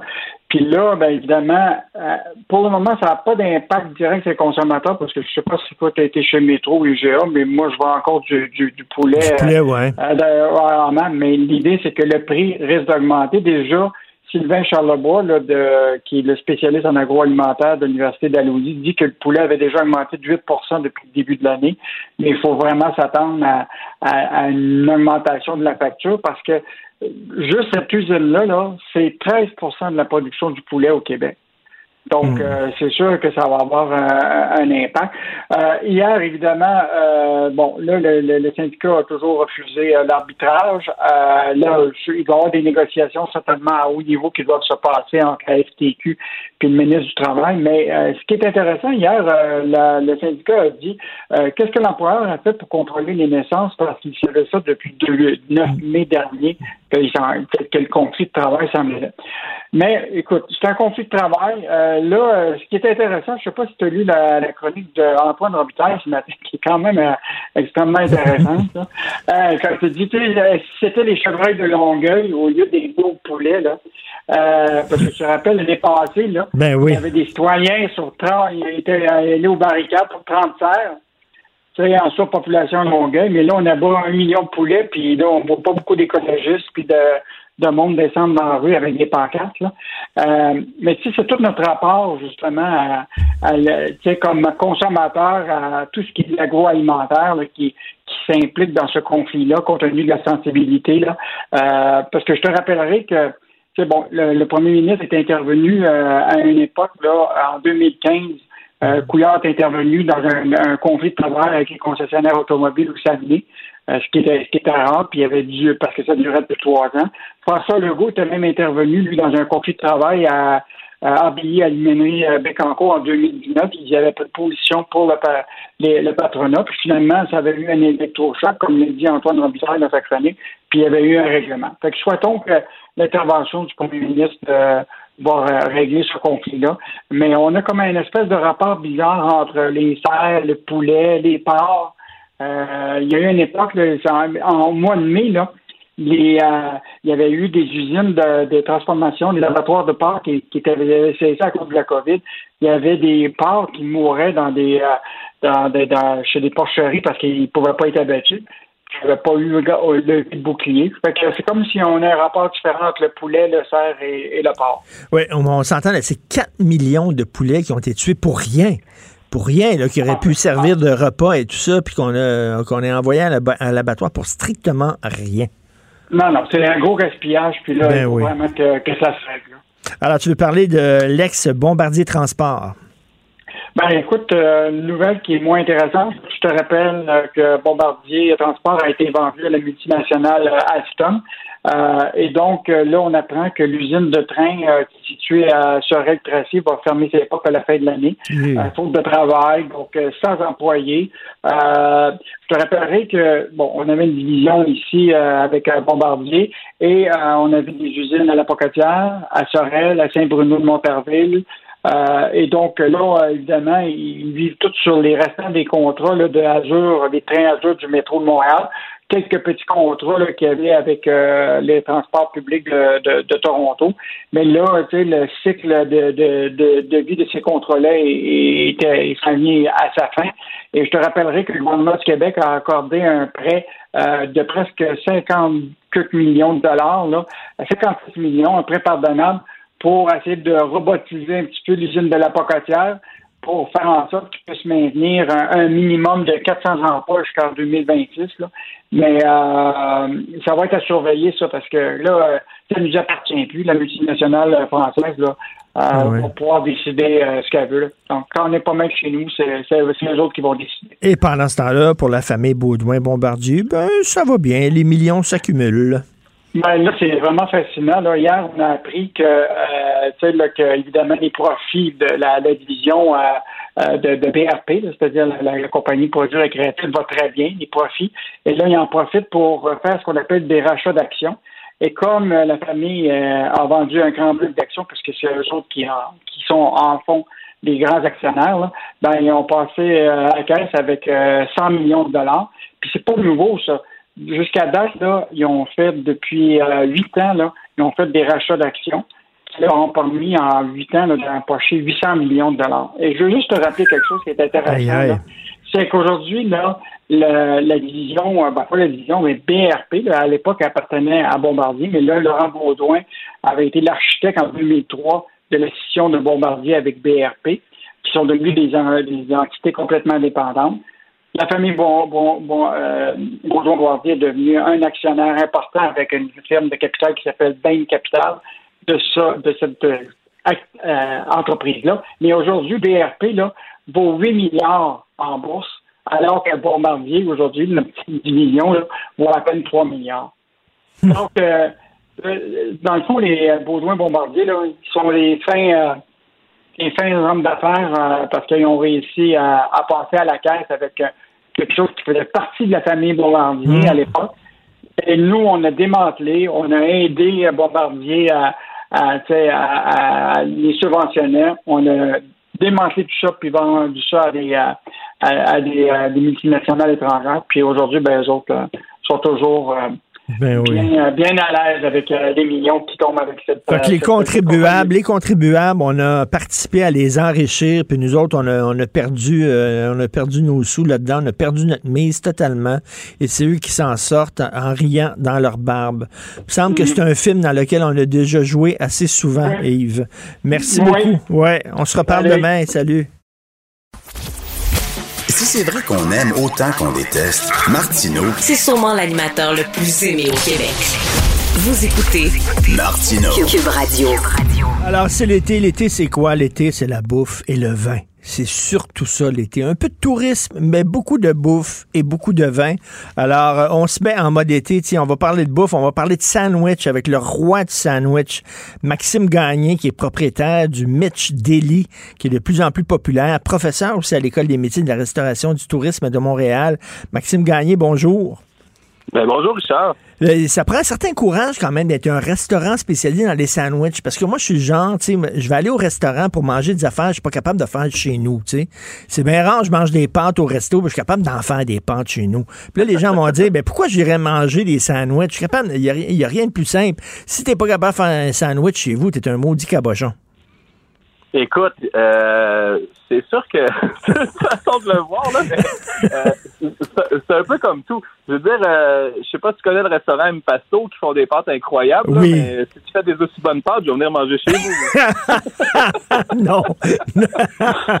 mais euh, non, mais l'idée est venue en fait de, de on est on est né dans un état de, de COVID, hein, nous le restaurant, le, le Mitch Deli, puis c'était vraiment dans un dans une idéologie de les gens vont comprendre ce qu'on sert.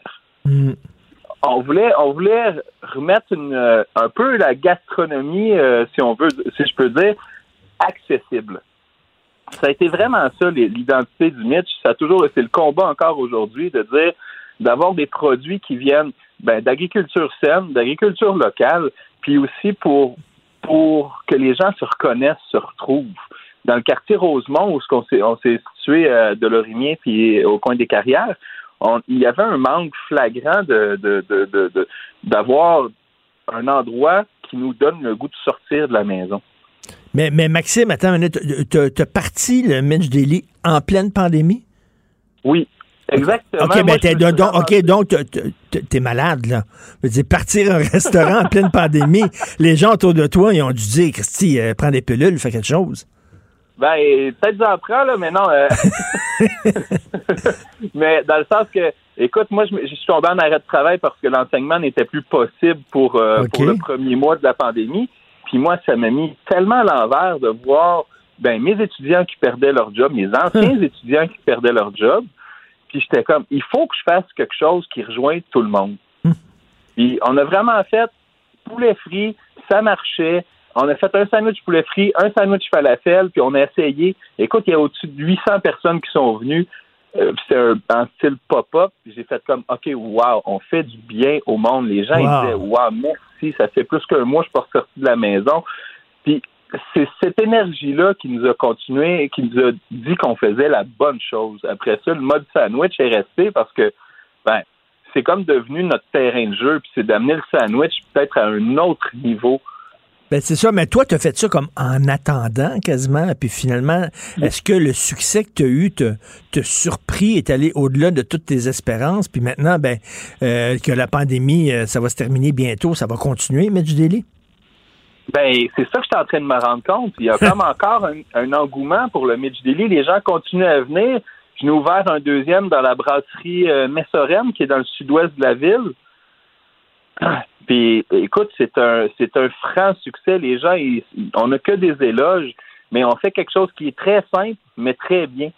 Donc, je pense que dans, dans la culture gastronomique, dans la culture culinaire, de faire des choses simples, c'est souvent les choses qui sont les plus dures à faire. C'est vrai, mais il y a quelque chose de réconfortant. C'est du comfort food, là, les sandwichs. On a Ben tous oui. mangé ça.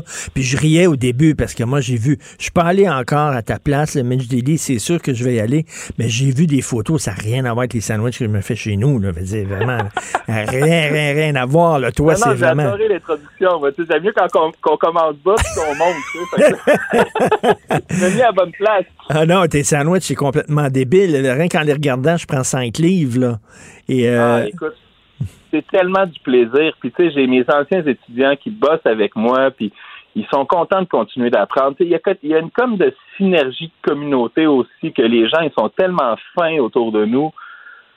Les clients qui reviennent, mais aussi c'est tout le temps des nouveaux, des nouveaux. Puis ah regarde, euh, une fois notre friteuse avait brisé, écoute, puis euh, j'ai les gens du quartier qui viennent me porter des friteuses de maison. Pour qu'on wow! continue, pour qu'on continue à exister. tu sais. Euh, Ça, c'est le fun. Ça, c'est- il y a un côté communauté là, autour de vous. Là. Ça, c'est vraiment bien. Toi, là, tu te promènes, là, puis tu regardes n'importe quoi. Là. Tu te promènes, mettons, tu vas chez GA, tu regardes n'importe quelle bouffe, tu te dis, qu'est-ce que ça a l'air, ça, entre deux tranches de pain? C'est ça. Qu'est-ce que je peux mettre entre deux tranches de pain? Si tu pouvais mettre une bottine entre deux tranches de pain, tu le ferais. je t'avouerais là, que je, je me laisse inspirer par à peu près tout. Là. Hier, j'ai un, de mes clients qui est passé qui m'a amené une sauce qu'il a faite, puis je fais Hey, wow, ça serait bon ça avec des crevettes. Fait que là, je commandais des crevettes, euh, on va retirer des crevettes, puis on va faire un sandwich avec ça, puis on va faire un sandwich aux crevettes. Puis les gens, ils vont être contents de manger des crevettes entre deux morceaux de pain.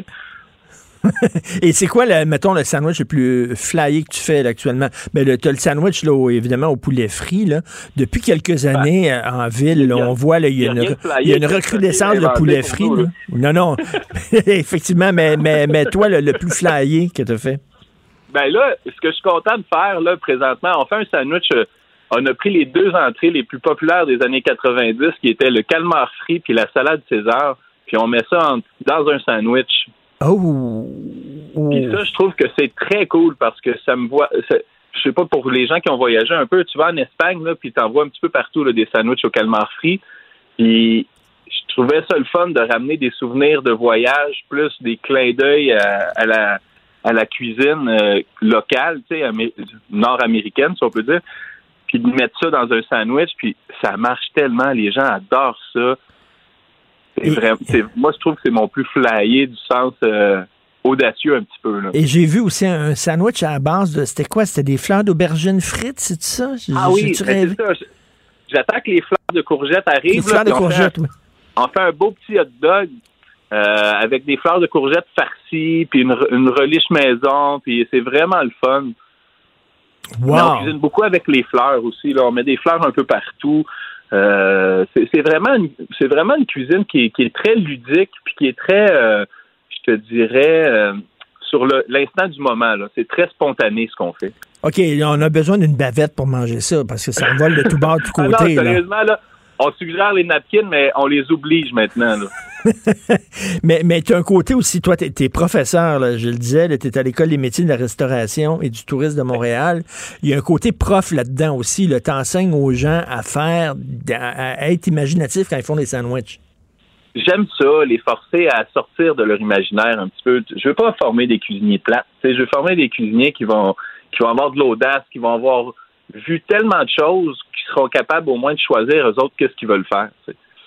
Mais tu sais, moi, Lord Sandwich, là, parce que Sandwich, ça vient de Lord Sandwich, qui jouait tout le temps aux cartes et qui voulait pas se lever euh, pendant une partie de cartes.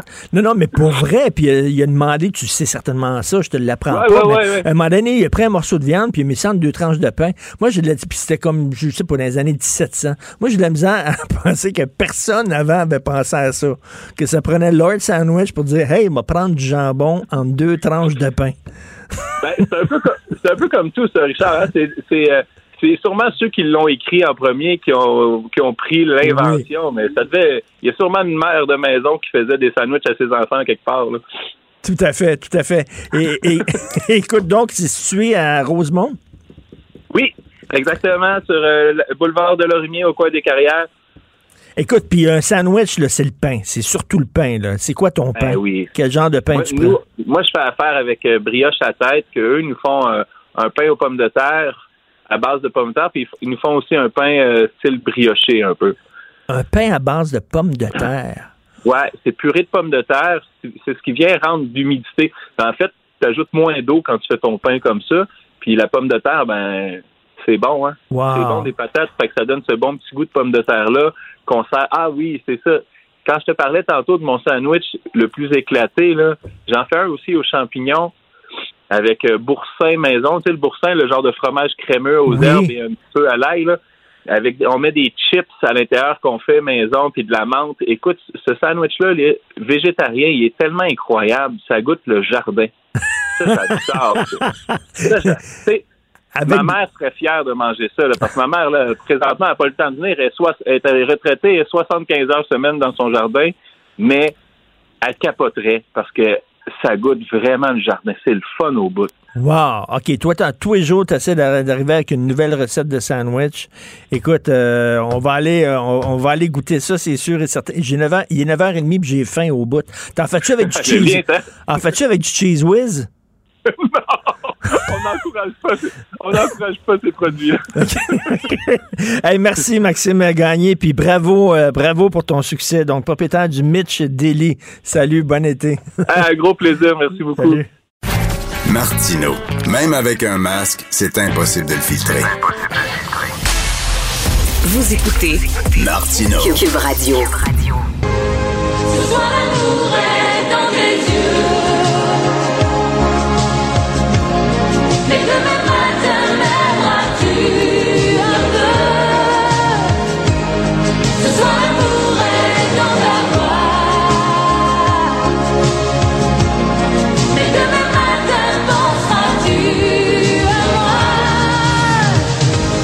Claude Villeneuve, chroniqueur Journal de Montréal, Journal de Québec. Je l'avoue, j'étais un grand fan de Martine Saint-Clair. Mais cette toune-là, là, Claude, c'est une fille qui dit à un gars, OK, là, t'es fin avec moi parce que tu veux coucher avec moi.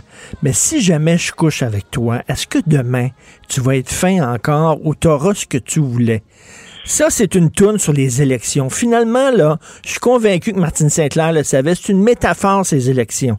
Quand on est en période préélectorale, esprit qui nous crouse, maudits qui sont fins, ils veulent qu'on couche avec, mais une fois qu'on va leur donner notre corps et notre X à la case, est-ce qu'ils vont continuer à nous aimer, Claude? Bon, d'abord, en entendant la chanson, Richard, j'ai eu peur de m'être trompé d'émission, puis que pas feutré. Vous écoutez Radio Rock Détente, comme ça. Mais là, ça va, tu m'as replacé. Euh, regarde, tu sais, le PLC, le Parti libéral du Canada, le parti de Pierre-Éliott Trudeau, de la Constitution de 82, le parti de Jean Chrétien, qui s'apprête à partir en élection en disant on va reconnaître le français puis on va reconnaître la nation québécoise. Tu sais, c'est un peu comme le Parti québécois qui partira en élection en disant après les élections, là, la Constitution, je la signe, c'est promis. C'est un anti un anti-casting total. Ben oui. S'il faut saluer qu'il y a un certain courage à faire ça, euh, dans le contexte où dans le Canada anglais, on le voit dans les journaux, c'est vraiment pas apprécié. Il y a aussi des bons libéraux là, comme euh, Eddie Goldenberg, des vieux de la vieille, ou Gérard, euh, Gérald Butts, l'ami de, de Justin Trudeau, qui critique ces gestes-là. C'est sûr que euh, il faut y voir un, geste préélectoral parce que le, le, Parti libéral du Canada, il a besoin de 15 sièges pour avoir une majorité. C'est ça qui leur manque. Alors, c'est sûr que si on peut aller grappiller des sièges au bloc aux prochaines élections, c'est sûr que si on peut faire des gains au Québec, c'est à peu près, tu sais, c'est une des seules places là, où Justin Trudeau peut espérer en faire. Alors, il y a clairement la recherche d'une majorité là, dans ces gestes-là posés par Justin Trudeau et Mélanie Joly pour les langues officielles. Mais écoute, tu dis que c'est audacieux, oui. C'est audacieux de la part de Justin Trudeau de faire ça, mais en même temps, avait-il le choix? Parce qu'il a besoin du Québec et il sait à quel point euh, François Legault est aimé des Québécois, appuyé par les Québécois.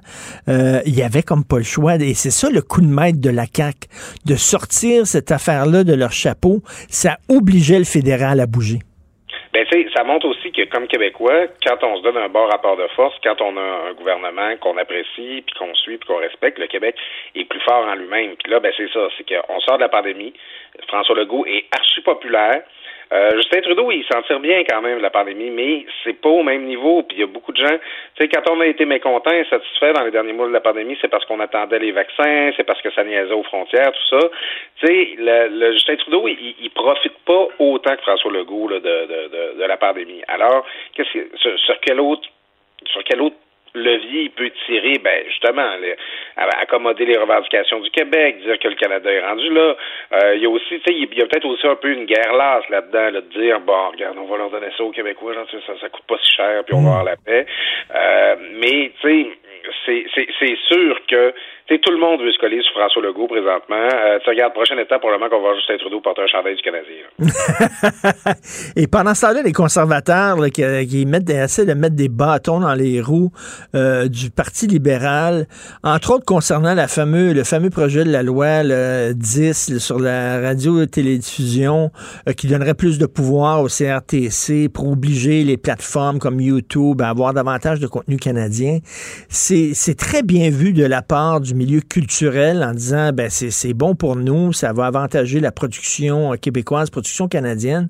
Mais c'est bizarre, de la part des conservateurs, eux autres, ils, sont parano à l'os en disant ça va donner là, des pouvoirs énormes au CRTC qui vont commencer à, bannir des pages Facebook, à bannir des pages YouTube. Qu'est-ce que tu penses de ça? Ils sont-ils complètement dans le champ, les conservateurs, où effectivement leurs craintes sont justifiées? C'est vraiment un drôle de calcul. C'est un drôle de calcul que les conservateurs font parce que justement, on le voit dans le dossier, par exemple, de la reconnaissance euh, de la nation québécoise dans la Constitution. Euh, là, les conservateurs, le NPD, tout le monde là, a voulu jouer la partition. Là, personne ne veut être celui qui sera pas fin avec le Québec. Euh, dans, dans ce dossier-là, dans le dossier du CRTC, ben là, tu vois que les conservateurs ont comme décidé de partir dans l'autre direction. Puis euh, c'est ça, c'est que tu vas te rappeler de ça, euh, Richard, en deux, je crois que c'est l'élection de 2008 où les conservateurs avaient manqué leur majorité en s'auto pelure de, de bananisant par des, euh, des coupures épaisses là pour euh, les, les, les, les tournées culturelles là et puis bon euh, le bloc a fait campagne là-dessus en disant c'est pas vrai que les conservateurs vont venir faire la loi sur sur, sur, comment est-ce qu'on gère la culture au Québec comment est-ce que nos artistes sont financés. Ça avait donné lieu à un excellent sketch là qu'on soupçonnait que c'était François Havard et Eric Annuel qui avait fait là, avec Michel Rivard là qui qui, qui est obligé de changer les paroles du, du phoque en Alaska là parce que parce que les, conservateurs les, les conservateurs anglo comprenaient pas ça. On a l'impression de retourner dans le, de rejouer dans le même film où les conservateurs comprennent pas pas tout qu'il y a une sensibilité particulière au Québec sur cet enjeu-là. Puis justement qu'on dirait qu'ils veulent plus faire plaisir à leur base de l'Ouest. Oui, oui, oui. Fédéral, puis qui, qui veulent pas payer de taxes pour écouter Netflix, tout ça. Euh, tu sais, c'est il y, a, y a très mauvaise lecture de la situation là. Euh, présentement de la part des conservateurs là-dessus. Ben, en tout cas, ils ont des gens de leur côté, hein, parce que le National Post, je pense que tous les jours, il y a à peu près deux, trois textes sur l'avant-projet de loi C10. Ils ont peur, ils ont peur, ils ont peur. Eux autres, ils ont bu le coup des conservateurs là-dessus. Oui, ben tu sais, National Post, c'est le grand journal plus près des conservateurs euh, euh, au, Canada anglais. C'est fondé par Conrad Blanc, comme on sait, mais ils, reprennent ce discours-là. En fait, ils l'ont ils l'ont même alimenté euh, à certains égards. Puis, tu sais, c'est vraiment une sensibilité de droite canadienne. Là. Tu sais, genre à la limite, au Québec, c'est le genre d'affaire qu'on entend, même sur même notre droite nationaliste, ben justement, elle a vu qu'on les géants du web, qu'on qu'on les mette au pas, puis qu'on qu'on qu'on s'assure là, d'avoir une production. Si on est pour, euh, pour euh, financer de la production, qu'elle soit québécoise, qu'elle soit canadienne, euh, il y, a comme il y, a un c'est comme ça on était détaché de l'esprit ambiant sur cette question-là. Et euh, tu sais, ça, ça, ça, nous ramène à Stephen Harper qui avait qui était parti de l'élection en s'engageant à ne jamais adopter une taxe Netflix, Netflix alors que personne là, discutait de ça, c'était pas un enjeu. Hmm. Comme ça, on en faisait un point de principe que nous, les conservateurs, là, on, on, veut pas aller jouer là-dedans. Euh, en tout cas, en alimentant une espèce de crainte de contrôle gouvernemental du contenu, euh, je pense que c'est un peu déconnecté de la réalité. Écoute, les libéraux, là, est-ce qu'ils vont nous aimer ou ils veulent rien qu'une petite vite sur le comptoir à la cuisine? ce, serait, ce sera à voir, hein. Puis euh, les, euh, tu sais, bon, moi, je connais pas beaucoup d'indépendantistes, je connais pas beaucoup de nationalistes que ça va convaincre de voter libéral, de, de, poser ces gestes-là. Euh, en même temps, tu sais, c'est les, les, les comtés que les libéraux veulent aller chercher avec ça, tu sais, c'est des comtés où que ça va jouer là, par 1, 2, 3, 4, 5 points de pourcentage. Tu sais, c'est que est-ce que tu sais est-ce qu'une fois que les libéraux auront euh, auront fait leurs gains électoraux, est-ce qu'ils vont continuer d'être aussi fervents que ça? Moi, je ne crois pas. Je pense Mm. que le meilleur, en fait, le, me- le meilleur moyen de s'assurer que les libéraux livrent leurs promesses puis qu'ils continuent à nous bécoter au lendemain des élections, ce soit de les garder sous surveillance, justement, parce que tant qu'ils n'ont pas leur, marge- leur majorité, elle reste à aller chercher cette majorité-là. hein. Donc, Oui. moi, j'aime bien un gouvernement libéral là, qui, euh, qui, a- qui qui besoin là, de continuer d'être gentil s'il veut pouvoir continuer à gouverner. Pour prendre, pour prendre encore l'image de la séduction et tout ça, là, ils sont prêts à nous fiancer sur la langue française, mais je pense pas qu'ils sont prêts à nous marier sur la loi 21. Je pense que c'est là que ça va achoper la relation. Oui, ben c'est parce que, tu sais, quand, quand tu parles de langue, tu as toujours l'angle de dire que c'est le bilinguisme, c'est une valeur canadienne, que euh, il y, a, il y a des, euh, bon, justement, il y a des, des, des, des francophones minoritaires euh, ailleurs au Canada qu'il faut protéger, tout ça, tu sais, il y a quelque chose, tu peux toujours attacher ça là, au euh, discours très libéral. Tu sais, après tout, euh, Stéphane Dion n'a-t-il pas déjà dit que la loi 101 était une grande loi canadienne, là? Tu sais, les, les, les libéraux, ils sont capables là, de... vrai. Sur la loi 21, ben, tu sais, c'est, on sait, c'est viscéral, là, tu sais, c'est, Justin Trudeau, c'est dans ses tripes. On voit comment, euh, c'est sensible au Canada anglais quand c'est rendu que euh, t'as un fou qui, qui écrase euh, des Mm. euh, personnes de, de confession musulmane Mm. sur la rue, ce serait à cause de la loi 21 au Québec. Tu sais, c'est, c'est complètement irrationnel. Tu sais, ils sont même pas capables de faire un calcul stratégique quand il a temps de parler de cette loi-là. Écoute, je l'avais oublié, celle-là, Stéphane Dion, qui avait dit que la loi 101 est une grande loi canadienne. C'est Ouais, une fois que la Cour suprême l'aurait écrite, par exemple. C'est tordant. Écoute, euh, tu vas, bon, on retourne à Radio Rock Détente. Tiens, Achille qui va finir euh, ce segment avec euh, la grande Martine Saint-Clair. Merci beaucoup, Claude. On se reparle demain. Je te remercie beaucoup, Richard. Salut.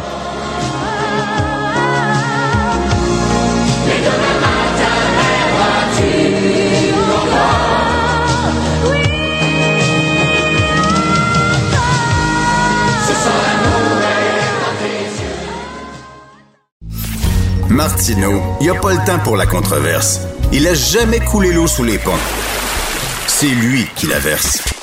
Vous écoutez Martineau. Cube, Cube Radio.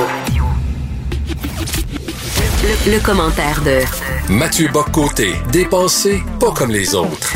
Alors Mathieu, je sais que tu veux de parler d'Éric Duhem, mais tout d'abord, je veux te remercier vraiment du fond du cœur pour le texte que tu écris sur notre ami commun David Wallet aujourd'hui. Tu lui rends hommage. Euh, je veux le dire aux gens, on a un ami commun, toi et moi, qui... euh,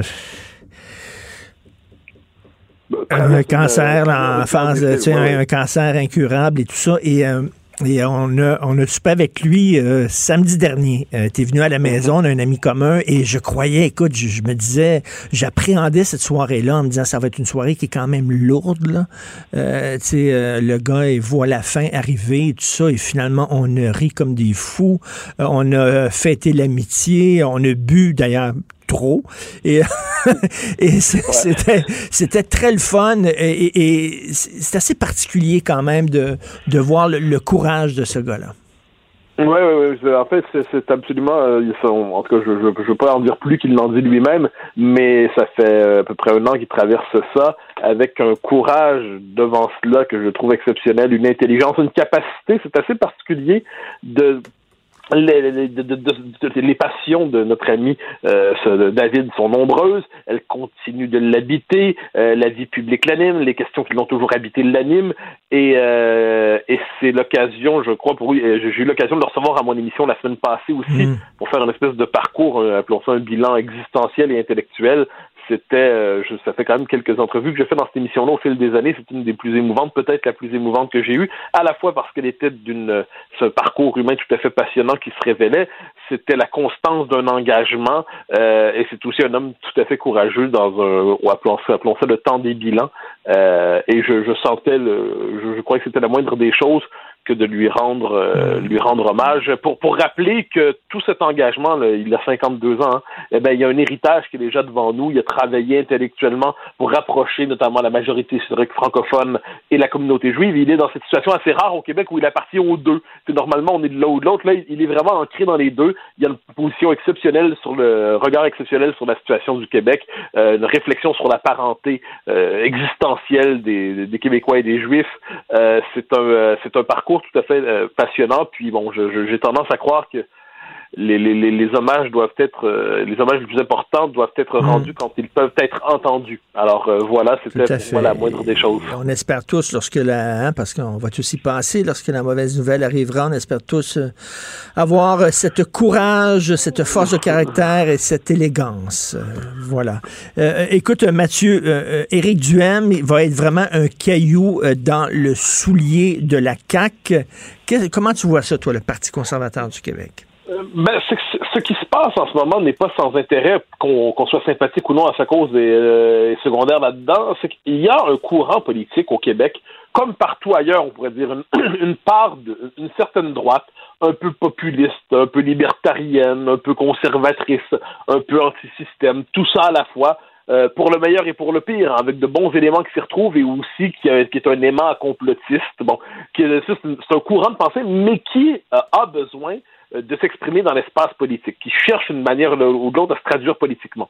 Il n'y est pas parvenu jusqu'à tout récemment, en bonne partie parce que le Parti conservateur, dirigé par Adrien Pouliot, Adrien Pouliot qui n'est pas un homme sans qualité, loin de là, mais c'est un fédéraliste ultra, c'est un homme de- eh, fondamentalement intéressé aux questions économiques, euh, qui n'avait pas une vision nationale du Québec. Non. Éric Duhem s'empare du Parti conservateur. Euh, il a une capacité de, mo- de mobiliser beaucoup de gens. Euh, c'est une, une force de la nature quand même. Il réussit à mobiliser et il réussit à réaligner son petit parti qui demeure groupusculaire pour l'instant, mais, mais dans la, région de Québec un peu moins déjà. Il réussit à lui donner un ancrage plus national. Donc ça demeure un parti libertarien conservateur, libertarien plus que conservateur, populiste assurément, mais il réussit à lui donner une coloration nationale parce qu'Éric, euh, bon, aujourd'hui je ne sais plus où il en est, Éric Duhem euh, a été longtemps souverainiste, c'est encore aujourd'hui assurément un nationaliste québécois. Euh, il y a des positions sur des questions comme l'immigration, sur le euh, qui sont pas qui sont pas nécessairement qui concordent pas avec le politiquement correct.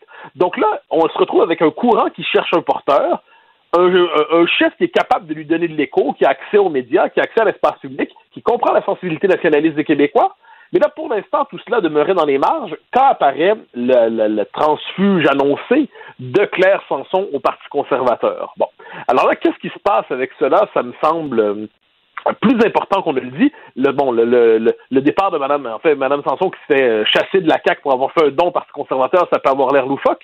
Mais dès lors que Madame Sanson sera liée au Parti conservateur, ça donne une présence parlementaire au Parti conservateur de Duhem. Et surtout, ça lui donne le droit de demander, à tout le moins, d'être présent au prochain débat des chefs. Parce que normalement, pour être au débat des chefs, faut avoir fait élire un député sous sa bannière. Donc là, un transfuge, ça ne compte pas. Mais ça, c'est une réponse technique, c'est une réponse juridique, c'est une réponse administrative. Sur le plan politique, si Duhem, aux prochaines élections, avec son parti, réussit à être deuxième dans la région de Québec, comme on le voit à certains endroits, réussit à pousser à 5-6 re- réussit à devenir, en l'espace d'une élection, une forme de QS de droite, ce qui n'est pas impossible. Eh bien, dès lors, quoi qu'on en pense, Duhem euh, et son parti conservateur pourraient dire on tient à participer au débat, on tient à être présent au débat, on tient bon, et ce n'est pas impossible qu'il y parvienne dans de telles circonstances. Et, ça, ça pourrait changer la donne. Évidemment, ça, ça, il ferait pas une révolution politique, mais il parviendrait en, le temps d'une élection à inscrire son parti dans la vie politique, peut-être même à se faire élire lui-même dans, dans le comté qu'il choisira.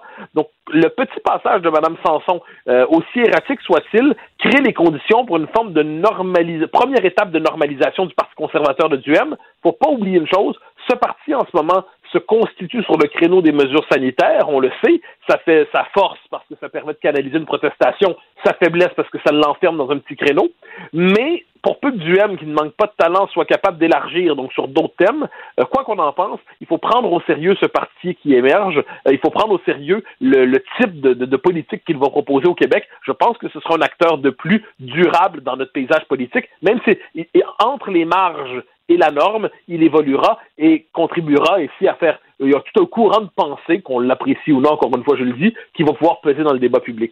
Il y, a, il y a deux petits problèmes avec euh, Éric le concernant Claire Sanson. Un, elle a dit qu'elle ne veut pas, euh, elle a mis fin à sa carrière politique, puis elle ne se présentera pas euh, pour le. Parti conservateur du Québec. Et deuxièmement, s'il veut participer au débat, les règles sont très claires. Il doit faire élire sous sa bannière euh, un- au moins un député. Donc, euh, Oui, ça... ça, ça, ça, j'en suis con- les, les règles sont, pas- sont là, on, comprend très bien. Ensuite, la, la question, c'est que les, il y a quelquefois, c'est que le système parlementaire britannique est fait pour stabiliser l'offre politique. hein. C'est un système qui est fait pour que si un nouveau parti doit émerger, faut que ce soit difficile pour lui, il faut qu'il ait le temps de passer une élection, deux élections, se stabiliser, s'enraciner. Bon. Mais le- la démocratie contemporaine, sous le poids du numérique, sous le poids de l'information permanente, a changé là-dessus. Et si Duhem parvient, comme je l'ai dit, imaginons la région de Québec. Comme là, les sondages nous disent que dans la région de Québec, Duhem est presque deuxième, mais peut-être même pas, même pas, il est deuxième. Bon, alors, euh, si en plus, donc, il a déjà une députée à l'Assemblée nationale, même s'il n'a pas fait élire sous, sa bannière, si est capable d'être deuxième dans la région de Québec, s'il pèse 6-7% dans les sondages, ou 5-6, ça devient difficile de ne pas l'inviter. Ça devient difficile de dire t'es pas le bienvenu, mon gaillard. Euh, moi, je me rappelle pendant le dernier débat euh, sur la scène fédérale, de mémoire, Maxime Bernier ne s'était pas fait élire comme député du Parti populaire du Canada, mais il a participé au débat parce qu'il existait néanmoins dans le débat public. J'ai l'impression que Duhem va être dans une situation semblable, et moi qui euh, me sens peu d'affinité, pour le dire d'un euphémisme, avec le Parti conservateur du Québec, euh, je pense qu'à un moment donné, les, tous les courants de pensée, de politique structurée qui existent dans une société sont appelés tôt ou tard à participer au, débat politique, au débat démocratique. Donc ça, je pense que il, il s'est passé quelque chose avec euh, Mme Sanson. Euh, reste à voir, parce que, est-ce que- parce que pour l'instant, il y a du jeu, il y a du flottement. Elle ne se représentera pas. Mais qu'est-ce qu'elle va faire jusqu'aux prochaines élections? Il y a un jeu, il y a un flottement. Si elle décide de faire le saut, elle peut changer la donne euh, pour le meilleur et pour le pire, selon qu'on apprécie ou non. Euh, écoute, d'ailleurs, je, profite de l'occasion pour dire qu'on a fait un DQVS, devine qui vient souper, un balado, Sophie et moi, et c'était une rencontre entre toi et Éric Duhem qui est disponible sur notre bibliothèque euh, euh, Cube Radio, qui était vraiment le fun. Cette rencontre-là était très bonne. Euh, écoute, Mathieu, c'est un gars, moi je le connais bien, Éric, c'est un homme un férocement intelligent. Et c'est un gars convaincu. Il a écrit trois essais, un sur l'homosexualité, l'autre sur la SAQ, un autre sur euh, l'iniquité intergénérationnelle qui sont brillants, des livres vraiment, euh, des, des pamphlets solides. Mais il y a un mauvais côté, comme nous tous, on a tous un mauvais côté. Et Eric, des fois, peut être un peu démagogue, il peut flatter dans le sens Ah, du ben oui. poil des gens avec qui il n'est pas nécessairement d'accord pour les attirer dans son coin. Il va falloir qu'il se protège de lui-même aussi, parce qu'on l'a vu, là. Il a quand même ouvert la porte à une méchante gang de coucou, là. Ah, ben c'est là l'enjeu pour lui, je crois. C'est-à-dire que là, la base militante qui est la sienne, c'est-à-dire il y a la base historique du Parti conservateur du Québec, qui est probablement le meilleur repoussoir pour tous les électeurs qui n'y sont pas déjà. Ensuite, il y a euh, la mouvance dite euh, conspi ou complotiste ou tout ça, qui, euh, qui en cherche un vecteur politique, puis va probablement chercher d'une manière ou de l'autre à, l'investir. Et lui-même pourrait avoir se dire un peu comme Bernier, eh ben voilà des gens qui, euh, qui cherchent des alliés, j'ai besoin d'alliés, je leur ouvre la porte. Donc, il va devoir résister à la tentation d'embrasser le, premier allié venu. Mais, sur, mais ensuite, il- je pense que s'il calcule sur une et deux élections, l'espace de croissance pour lui, c'est une forme, c'est bête à dire, moins de conservatisme au sens propre que de populisme à la québécoise, un espèce de petit populisme à la québécoise. Et ça, c'est un espace de croissance potentiellement pour lui, mais il doit résister effectivement à la tentation de se laisser happer par tous les courants toxiques qui, d'une manière ou de l'autre, voudraient s'approprier son initiative politique. Mais ça exige pour lui la tentation démagogique, tous les hommes politiques l'ont d'une manière ou de l'autre. Ça, je pense qu'il n'y a aucun doute. Chez euh, Éric Duhem, il y a le style, il y a le style populiste, il y a le style tribunicien, il y a le style contestataire. Eh bien, ce style-là eh, peut quelquefois exacerber la prédisposition à la démagogie. Euh, manifestement, il n'est pas étranger à cette tentation, disons ça comme ça. Et sera-t-il capable de la combattre? C'est un homme intelligent. Sera-t-il capable de ne pas accepter tous ceux qui veulent se rallier à lui? Alors, ils peuvent bien voter s'ils veulent, mais de dire ce mouvement cette mouvance-là, non, cette mouvance-là, non, ça c'est autre chose. Sera-t-il capable de désavouer les fous qui vont vouloir l'embrasser? Ça, c'est une chose importante. Et je pense que la fameuse question du vaccin, et là, il, il est dans une position un peu ambiguë. Parce qu'il dit, moi, je vais me faire vacciner, très bien, mais je reconnais la liberté vaccinale. Ben oui. OK. Mais est-ce que, mettons, mettons que tu reconnais le droit aux gens de ne pas te faire vacciner. Peux-tu néanmoins dire euh, que tu penses que les gens devraient se faire vacciner? Ben oui. Ils ont intérêt à se faire vacciner. Ensuite, et- ensuite, tu peux dire, ceux qui ne le font pas, je l'accepte parce qu'on est en société libérale, puis bon, en dernière Ben, t'as Mais tellement raison. dire- Je l'accepte, mais je vous encourage à vous faire vacciner. Il aurait dû avoir cette phrase-là et il l'a, il l'a pas tenue. Pourquoi? Parce qu'il sait que ça aurait rebuté cette gang-là qui voulait séduire. Et pourtant, c'est le test qu'il doit passer sur la question des mesures sanitaires. On avait tous des critiques sur les mesures sanitaires. Certains croyaient qu'elles allaient trop loin, d'autres pas assez loin. Certains pensaient que c'est une mauvaise approche. Pour moi, ça, ça fait partie de la discussion démocratique. Euh, sur le vaccin, bon, manifestement, il y a des débats. Euh, euh, euh, heureux euh, ceux qui ont été Pfizerisés, un peu moins heureux les AstraZeneca. OK, on l'a compris, très bien. Donc, il y a matière à réflexion. Mais l'idée d'une de la, la vaccination dans la crise qu'on traverse en ce moment, c'est quand même fondamental. Donc, il nous dit, j'accepte, euh, je veux pas faire une obligation, mais j'incite fortement tous à se faire vacciner, ça serait compatible à la fois avec son respect de la liberté de conscience et un appel lui-même, sa propre liberté de conscience, pour dire que ce n'est pas qu'un choix individuel, le vaccin. Je pense aussi que c'est un choix individuel qui sert collectivement le Québec, qui sert en fait toutes nos sociétés. Donc, de ce point de vue, je pense que c'est un défi à traverser pour lui. Et quand on va sortir de la crise sanitaire, quand on va sortir de la crise sanitaire, ça va être intéressant de voir des positions qu'il va prendre sur des autres sujets. La question linguistique, ben ça va prendre beaucoup de place. La question d'immigration, qu'est-ce qu'il va dire? La question, euh, bon, on sait qu'Éric a déjà voté oui, Euh, il, était, il, était, au Bloc québécois, il était au Parti québécois, il est passé ensuite par la mouvance allianciste et tout ça. Euh, quand on lui posera la question, moi je l'avais posé lors de notre balado, hein, euh, devine qui vient euh, souper, j'ai demandé, tu vas, et mettons, tu veux pas de référendum, t'en veux pas, ok, j'ai compris. Tu veux pas te prononcer, j'ai compris, mais si on te force, s'il y en a un, tu votes comment? Eh ben, je me souviens très bien qu'il s'est mis à danser de cha-cha-cha, ou il s'est mis à, à, faire des exercices de pirouettes olympiques pour éviter de répondre. Euh, il va devoir répondre à cette question-là. Si il est contraint. François Legault a dû répondre. Et sa réponse, peut-être qu'il la regrette encore aujourd'hui, François Legault. Lui va devoir nous dire, si jamais ça se posait, qu'est-ce que tu serais? Qu'est-ce que tu serais?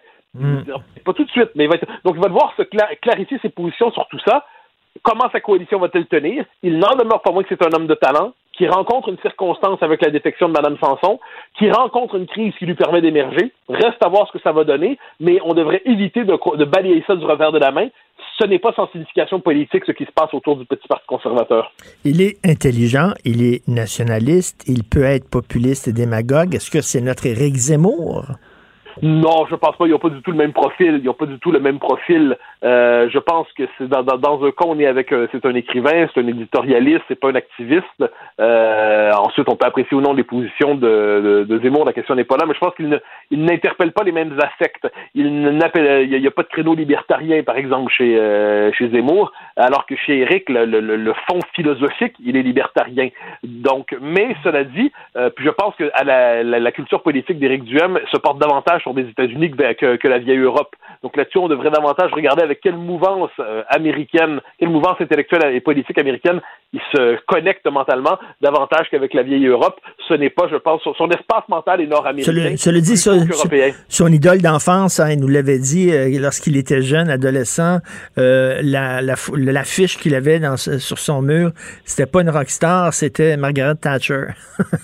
oui, oui, oui, oui, mais effectivement, mais, mais de, de, mon point de vue, la Grande-Bretagne, c'est plus proche des États-Unis que de l'Europe aujourd'hui. mais, mais oui, oui, non, Madame Thatcher, qui soit en passant, était, oui, très, très, très libérale, mais aussi très, très nationaliste à la britannique, hein, euh, pour le meilleur et pour le pire, encore une fois. Donc, euh, c'est une question que j'ai souvent posée aux libertariens québécois. Comment se fait-il qu'ils aiment tant Thatcher, mais ils ne sont, sont incapables d'être aussi patriotes qu'elle ne l'était? Le problème, c'est que certains d'entre eux, lorsqu'ils doivent brandir un drapeau, préfèrent brandir le drapeau canadien plutôt que le drapeau québécois. C'est comme si Mme Thatcher avait préféré brandir le drapeau de l'Union européenne ou de la communauté européenne à l'époque plutôt que celui de la Grande-Bretagne. Nos libertariens québécois ont un problème avec leur pays. Ils ne savent pas exactement c'est mm. lequel. Quelquefois, ils dédaignent le Québec. Hein. Faut pas oublier que la partie de la mouvance libertarienne québécoise a le côté Bob Gratton, Elvis Gratton, et regarde de haut le Québec hmm. comme si on n'était pas assez bon pour eux. Eh ben, de ce point de vue, si Éric Duhem est capable de québéciser et de nationaliser les libertariens québécois, il aura fait œuvre utile au débat. Écoute, euh, transposons-nous aux États-Unis, si tu veux, pour euh, quelques minutes. Florence Lamoureux, qui est recherchiste de l'émission, vient de m'envoyer euh, un tweet de Raphaël Jacob, qu'on connaît bien, analyste de la politique américaine. Alors, voici ce qu'a écrit Raphaël. Donald Trump, en entrevue en direct il y a une minute au sujet d'un possible retour en 2024, a dit Les gens m'aiment plus que jamais.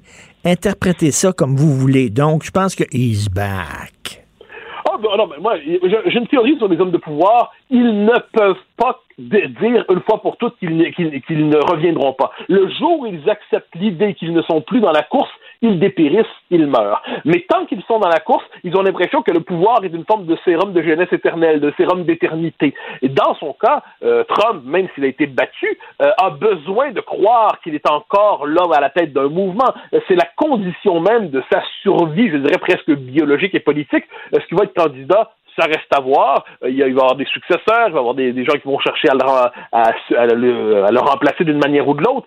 Euh, il, y a d'autres mouvances dans le Parti républicain, mais il n'y a aucun doute qu'il a besoin mentalement de poursuivre sa croisade parce qu'il est, euh, dans son esprit, objet de désir et, et figure de conquête. C'est ainsi qu'il se représente. Mais ça, je pense qu'on est véritablement, dans son cas, je suis pas certain qu'il va être candidat la prochaine fois, mais il va demeurer au cœur du jeu. Puis je souligne que bien des gens qui le détestaient s'ennuient de lui, ça me fascine. Euh, on en voit plusieurs qui, qui parlent de la politique américaine aujourd'hui et peuvent pas s'empêcher de continuer à parler tout le temps de Donald Trump. Il a été battu, là. C'est Biden le président maintenant, mais ils sont encore sur le mode Trump, Trump, Trump, comme si manifestement ils étaient fascinés par l'objet de leur répulsion qui est presque un objet clandestin ou inavoué de désir.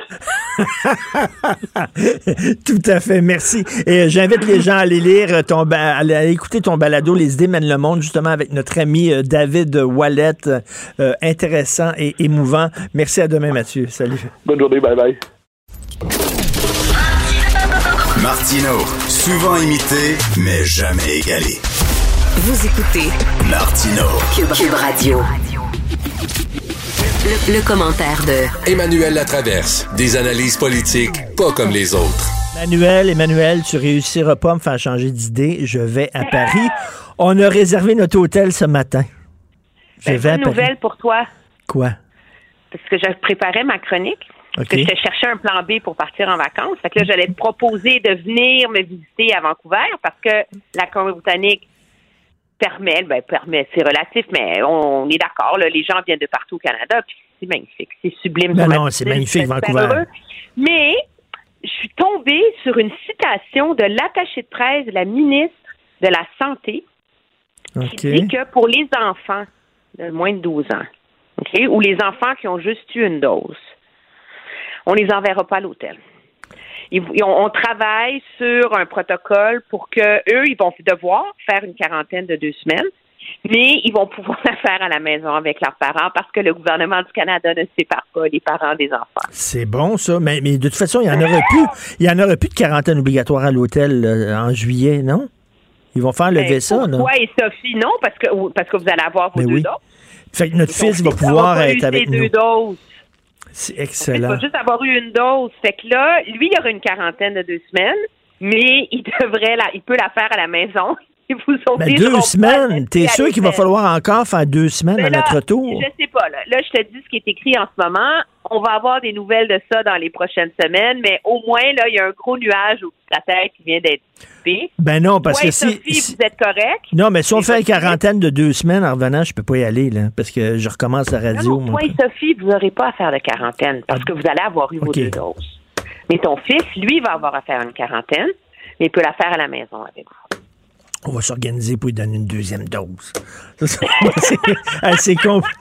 C'est compliqué en maudit quand même. Oui, mais tu veux voyager, là, c'est un privilège dans, dans, dans, dans la vie, là. Un privilège blanc et bourgeois. Je l'aime, celle-là. Alors, euh, Emmanuel, pendant, pendant qu'on se parle, euh, euh, écoute, il y, a- Mario Dumont, notre confrère, qui reçoit un professeur de constitution à son émission et il parle de la fameuse, la fameuse inscription dans notre portion euh, de constitution comme quoi nous sommes une nation, nous sommes une nation francophone et ce professeur de constitution-là dit c'est comme tu habites dans un condo et tu veux faire changer euh, tu sais, le- le- le- les ententes de, de tous les autres condominiums parce que toi tu veux, mettons, euh, changer la couleur de tes murs. Je trouve, je Les couleurs de tes murs ou les couleurs de ta porte, c'est ça. C'est un- peu ça le débat, tu sais. Oui, c'est ça. Et- vérité. Mais c'est c'est intéressant parce que Patrick Taillon est un des professeurs de droit et constitutionnaliste qui est convaincu que euh, qu'il n'y a pas de souci, que ça se fait, mais qui reconnaît aussi qu'on ne connaît pas vraiment la portée légale et constitutionnelle de faire ça parce que on habite dans un pays où c'est toujours les, où c'est toujours les tribunaux et les juges qui finissent par eux donner leur interprétation de ce qui va arriver. Donc, objectivement, à terme, l'interprétation de la valeur du fait d'inscrire dans la Constitution canadienne que le Québec est une nation dans notre portion de la Constitution va dépendre de qui siège à la Cour suprême dans dix ans quand le recours sur cette question-là, présenté par un groupe qui va s'y opposer, va finir par aboutir à la Cour suprême. D'ici là, on ne sait pas. On ne sait pas, hein? On ne sait pas encore si c'est ça a vraiment une portée euh, importante ou si c'est rien qu'un symbole. On est. C'est ça. Alors, il y a des constitutionnalistes et des experts en droit constitutionnel ou en sciences politiques canadiennes qui, eux, croient que ça a un impact et que ça ouvre une, euh, une brèche pour l'autonomie du Québec, etc. D'autres croient que non. M. Taillon, lui, est beaucoup du, il il beaucoup de l'avis de, ben, on peut, sur papier, on peut le faire, donc essayons-le, puis on va voir où ça va nous mener. Hum. Écoute, euh, je vais te parler de vaccination. Mais Euh, moi, il faut que je dise une chose. Pour les gens qui sont intéressés par ce débat-là, on, on fait de l'autoplug, là, c'est un peu gênant, oui, mais non, non. faut écouter le podcast de Mathieu Bocoté avec Patrick Taillon. OK. Il est sur son podcast. Moi, j'ai écouté ça dans l'auto. C'est fascinant. C'est extraordinairement intéressant. Ah oui. Sur l'évolution de la Constitution, puis des droits du Québec, puis etc. C'est vraiment super le fun pour rendre la Constitution intéressante, là. Ben, C'est vraiment une entrevue à écouter. Bon, ben merci, c'est sûr que je me jette là-dessus. Euh, écoute, c'est quoi l'histoire de la deuxième dose? Là? Oh my God. Non, mais c'est de la. c'est du. Là, là, moi, je décroche, là. On est. Non, mais c'est comme. C'est. C'est. Je suis surprise que les. On se retrouve dans le même dilemme en juin qu'on l'était en mars-avril face au vaccin AstraZeneca. Mars-avril, il manquait de vaccins. Hein? Puis le gouvernement, il était un peu moins bon, il y avait des risques, mais il a dit écoutez, go, go, go, go, go, allez vous faire vacciner, prenez-le, prenez-le, prenez-le. Ce qui est important, c'est pas le vaccin, c'est c'est pas la sorte de vaccin que vous avez, mais c'est d'avoir un vaccin, le meilleur vaccin, le premier vaccin. Tu te rappelles de ça? Alors, nous sommes nombreux à nous être rués à aller se faire vacciner. Mario Dumont, justement, pour ne nommer que lui, moi, etc. Et là, après ça, une semaine et demie après, le comité national fédéral sur l'immunisation dit écoutez, si vous avez le choix, là, prenez-le pas. Tu sais? Fait que là, il y a beaucoup de monde qui se sont sentis floués par ça. En se disant, ben là, euh, moi, je me suis fait refiler un citron, etc. La tempête se calme. On arrive à la deuxième dose. Le message, là, maintenant, c'est plus de si c'est sécuritaire ou pas, parce que si tu n'as pas eu d'effet secondaire la première fois, tu n'en auras pas la deuxième fois. Le problème, c'est que les études démontrent que le AstraZeneca est beaucoup, beaucoup, beaucoup, beaucoup, beaucoup moins efficace que Pfizer et Moderna face aux variants indiens. La quatrième vague, ça ne sera pas une vague de variants britanniques. Fait qu'il est fini, c'est passé ça. Ça va être quoi ce qui va nous frapper puis nous rentrer dedans au mois de septembre? C'est le variant Delta slash indien. Alors là, c'est pas évident de faire un choix. Puis les études finales sont préliminaires, sont pas complètes, etc. Le message du gouvernement du Québec, c'est faites ce que vous voulez, mais obtenez une deuxième dose. Alors, on est dans le même discours. Deuxième dose, deuxième dose, deuxième dose. Et pour monsieur, madame, tout le monde qui essaye de se faire une tête, là, c'est impossible. Et là, donc, hier, ou qui n'a pas accès à Diane Lamar, parce que moi, j'ai tripoté, j'en ai pas dormi pendant une semaine, OK? Je n'en ai pas dormi pendant une semaine. Alors, moi, j'avais décidé que j'y allais avec un ARN. Et hier, le comité d'immunisation du Québec dit que pour les personnes de 45 ans et plus, par précaution, c'est prenez donc un ARN messager pour la deuxième dose. Tu sais? Parce que pourquoi prendre le risque d'avoir des effets secondaires? Puis pour les personnes de 45 ans et moins, et tout le monde d'autre, ils disent de toute façon, prenez un ARN messager Pfizer ou Moderna, même si l'AstraZeneca est valable. Pourquoi? Parce que toutes les études des- préliminaires démontrent que ça donne une meilleure réponse immunitaire que de AstraZeneca et toutes les études démontrent qu'il est plus efficace face aux variants. Et c'est ce que Jean-François Guérin de LCN a fait. là. Je pense que son premier vaccin, c'était AstraZeneca, son deuxième, c'était Pfizer. Il a fait Et un là, cocktail. ce matin, donc ça, c'est, le comité d'immunité, ça, c'est la science qui nous parle. Mais là, le gouvernement n'est pas content parce qu'on a des doses AstraZeneca, on veut les écouler. Alors là, M. Dubé, ce matin, dit c'est un problème de communication. Continuez à faire ce que vous voulez.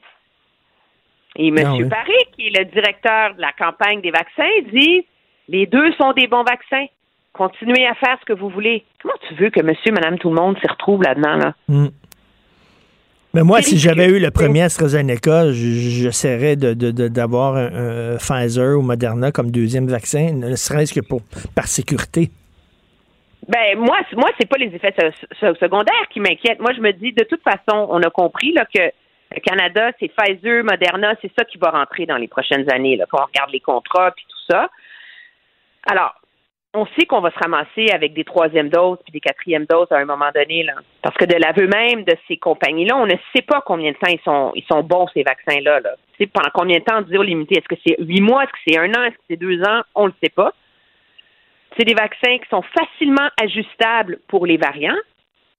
Donc, si on a besoin de doses de rappel, ils vont être facilement ajustables. Plus, ils sont plus efficaces contre le variant qui va nous rentrer dedans à l'automne. Alors moi, j'étais une grande avocate de faire l'AstraZeneca, mais moi, je suis la science, j'écoute ce qu'on me dit, puis on me dit, là, noir sur blanc, d'aller chercher un ARN messager. Et, et- et de mélanger les deux vaccins, il n'y a pas de problème. là. Je connais des gens qui ont mélangé les deux vaccins puis ils n'ont pas eu, ils ont pas eu Ben, d'effet pas de- secondaire, rien. là. Il y a les études démontrent qui ont été faites que tu as 50 de chances de plus d'avoir une grosse réaction euh, d'effet secondaire. C'est genre Ok. un 48 heures euh, de grosse fièvre, grippe pas bien, là, tu sais. Un 24 heures ou... euh, mais bon, mauvais moment passé, là. euh, Ben oui. Puis il y a plein de monde qui n'ont pas eu d'effets secondaires. Mais moi, je me dis, mais je trouve ça malheureux que le gouvernement, qui prétend suivre la science, ben, n'est pas aussi transparent que le sont ses propres scientifiques sur lesquels il s'appuie. Oui, c'est parce que- La majorité des gens, ils n'ont pas le temps comme moi de passer 25 000 heures à lire, à essayer de comprendre, puis parler à des médecins, puis se faire une tête, là. Mais, mais tu as vu euh, ce que dit, euh, ce que dit euh, M. Dubé là, concernant Vegas et nous autres. Là. Il dit nous autres, on, on est des Européens. On n'est pas des Américains. Ça va être ça, toi? Il dit que- comment, comment il a dit ça? Il dit, euh, il dit nous autres, c'est pas nos valeurs les à nous. Nous autres, c'est européennes. valeurs, on a les valeurs européennes. Non, mais je pense que là où il a raison, c'est que moi, je vais quand même pas me fier à comment gèrent la- les Américains gèrent la pandémie. Parce que, c'est en ce moment, c'est vrai qu'il y a ils ont beaucoup plus de personnes vaccinées, mais objectivement, il y a une bien moins grande portion de la population qui a eu juste une dose. Hein? Nous, on est au-delà de 77 Eux, une seule dose, sont à 58% de la population. Puis à deux doses, ils sont à 44. Fait que c'est comme c'est un mélange, ça devient difficile à comparer, mais c'est pas comme si ils ont été des grands modèles de gestion de la pandémie jusqu'ici. là. Il y a eu plus de 600 000 morts là. Ben oui. Alors, moi, je suis bien à l'aise avec juste 3500 personnes dans les gradins euh, pour les parties du Canadien. Le Canadien a juste à dépenser un peu d'argent puis à nous faire un super beau show, un spectacle avec des lumières, des tambours. euh, on pourrait inventer un haka, tu sais, comme le, le chant là, des euh, Maoris là, que chantent les Oui. All Blacks en Nouvelle-Zélande Ben pour intimider l'adversaire. Mais c'est exactement ce qu'ils font à, à Vegas. Hein? Objectivement, bon, ils ont mis ça dans un dans un contexte de chevalier, mais c'est comme une danse d'intimidation là, avec les tambours, Oui, les cris, puis tout le Bataclan. Mais nous, on devrait s'en faire une. Mais On n'a pas, on pas de valeur australienne. Non, mais on a, on a des, faudrait Oui. faire attention de ne pas faire de l'appropriation culturelle, mais on a des, on a eu des coureurs des bois. Il s'appelle le Canadien. On peut, euh, on peut se faire une chanson là, euh, guerrière là, puis intimider l'adversaire. Puis on va faire un gros spectacle avec plein de lumière. puis Ça va mettre beaucoup d'ambiance. Puis ça va être super le fun. Oui, puis en, et en plus, on, on donne des hot dogs aux jeunes pour qu'ils se faire vacciner. On est rendu là. Merci, Emmanuel. Au revoir, Salut. bye. As-tu besoin d'un hot dog pour aller te faire vacciner? Je sais plus, je sais plus quoi dire. As-tu besoin d'un hot dog? Ah, Hier- je- hier ça, me au- tente, ça me tente pas, mais ah, un hot dog, moi, y aller. Ouais, pour le bien commun, non. Ah. Pour mon nombril, Non. Pour ma grosse face, oui, je vais aller. euh, Peut-être. Même pas. Je suis pas sûr. Ça dépend. Est-ce qu'il faut que je me déplace? Est-ce qu'ils viennent à moi? Est-ce qu'ils me mouchent le nez après? Est-ce qu'ils m'essuient le derrière après? C'est comme. Peux-tu faire quelque chose pour les autres? Tu sais que moi, s'il y a de la bouffe, je suis là. moi. Ah, toi, toi, puis plusieurs, hein? Puis on le sait, en sortant de là, ta chemise est tachée. Fait que ça, il n'y a, pas- y a- y a pas de secret. Non, mais pour le bien commun, on a oublié ce que ça veut dire, le bien commun, pour tout le monde, pour, euh, tu sais, espèce de conscience sociale. Mais ça s'applique pas. Euh, imagine si on faisait, nous, un spectacle guerrier au Centre Bell. Eh boy. Euh, Il n'y aurait pas tous les médias anglophones pour nous dire que c'est la loi 21 là, qui nous amène là pour euh, se prendre puis se battre avec tout le monde? Voyons donc. On peut, mettre des, on peut mettre des pièges à ours sur le banc de l'équipe adverse, par exemple. Tu sais, ils se pognent les patins dedans. Tu tu- tu regardes-tu les matchs, toi? Oui. Ben, hier, j'ai regardé jusqu'à. Oui, jusqu'à au milieu de la troisième période. OK. Quand même. Ouais, mais c'est mieux. Prends des notes. Ils sont, ils sont assez spectaculaires. Ça va être quoi ton show? As-tu des invités? Si tu rien que toi? C'est juste pendant-. C'est juste moi qui sais pas quoi dire. C'est c'est juste moi qui cherche la controverse puis le trouble. Euh, tantôt, on va parler à une porte-parole de l'Association de l'industrie touristique du Nouveau-Brunswick. Je sais pas si t'es allé au Nouveau-Brunswick. Moi, je suis allé une fois, là, j'ai trouvé ça extraordinaire. Moi, j'ai- allé, en Nouvelle-Écosse, j'ai capoté. Nouvelle-Écosse, Ouais. c'est vraiment ça, niveau Brunswick. Ah non, non, c'est euh, quelque chose ça de génial, touche, là. On avait une maison Ah sur le bord de l'eau. On s'était payé ça. Puis il y a un monsieur qui passait, puis avec ses- il s'était mis des bas, puis il passait dans l'eau. L'eau était chaude, puis il, sortait des palourdes. Puis il nous a offert des palourdes comme ça sur la, sur, sur la plage. Wow. C'était sympathique. Fait on va... C'est quoi les règles? Parce qu'il faut s'inscrire. Là. Tu rentres pas là comme euh, sais, dans un moulin. Nouveau-Brunswick. Et on fait ça à 10h30. À 11h, on aura finalement euh, une représentante du comité exécutif de la Ville de Montréal sur cette étude à propos du harcèlement de rue. Sauf qu'il y en a eu d'autres études en 2016, en 2017. Fait que je sais pas pourquoi on fait des études si on n'applique pas des nouvelles règles. Tu sais, ils peuvent-tu donner des contraventions, un policier, quand il tombe sur un tata qui, euh, qui écœure une femme sur la rue? Ça de même. Pose la question. J'ai pas la réponse. Je suis pas un smart, là. Une contravention? Contravention. Quand un gars fait... Pas ça. Mais même ça. T'es-tu obligé? T'es-tu obligé de siffler? Mais non. Moi, je siffle pas après les femmes. C'est niaiseux. Tu penses quoi, là? Elle va servir de bar puis elle va te donner 20 pièces Voyons, asti, allume. Euh, à, midi, à midi, on aura euh, porte-parole de Moisson Montréal aussi. Comment ils réagissent quand ils voient tous ces poulets? Euh, Ben oui. faire euthanasier? Écoute, euh, Sylvain Charlebois dit il y en a pourquoi 10 à 40 millions? C'est Il y a complètement 4 fou. millions de repas là-dedans. 4 millions de poulets qui sont partis. 1 million de poulets. Puis là, tu divises en 4 en général, à moins que tu sois un safre. 4 millions de poulets. Non, 1 million de poulets. 4 millions de repas. 1 million de poulets. Et une 4 souris millions de repas. C'est vrai. Il est temps, là. Il est temps. Il est temps. C'est l'avant-dernière. Pour Il est- toi, un poulet, c'est 4 repas. Pour moi, c'est un repas. Tout, c'est une entrée. Ça ressemble à ça, l'émission. Et je vous le rappelle, c'est important, c'est gratis. C'est gratis. L'an prochain, je ne sais pas ce qui va arriver. C'est incroyable. Au retour au mois d'août, là, je ne sais pas si on va pouvoir maintenir la cadence, la gratuité radiophonique ou... euh, Et ton niveau de qualité, Ah! Écoute, qui ne cesse de s'élever. sans arrêt. Ça n'a pas de bon sens. C'est tout, ça c'est. Alors, euh, merci à mon excellente équipe. Euh, Florence Lamoureux à la recherche. Merci beaucoup, Florence. Merci beaucoup, Maude Boutet. Euh, Achille Moinet à la console de la réalisation. On se reparle demain 8 h et on écoute Benoît. Cube Radio.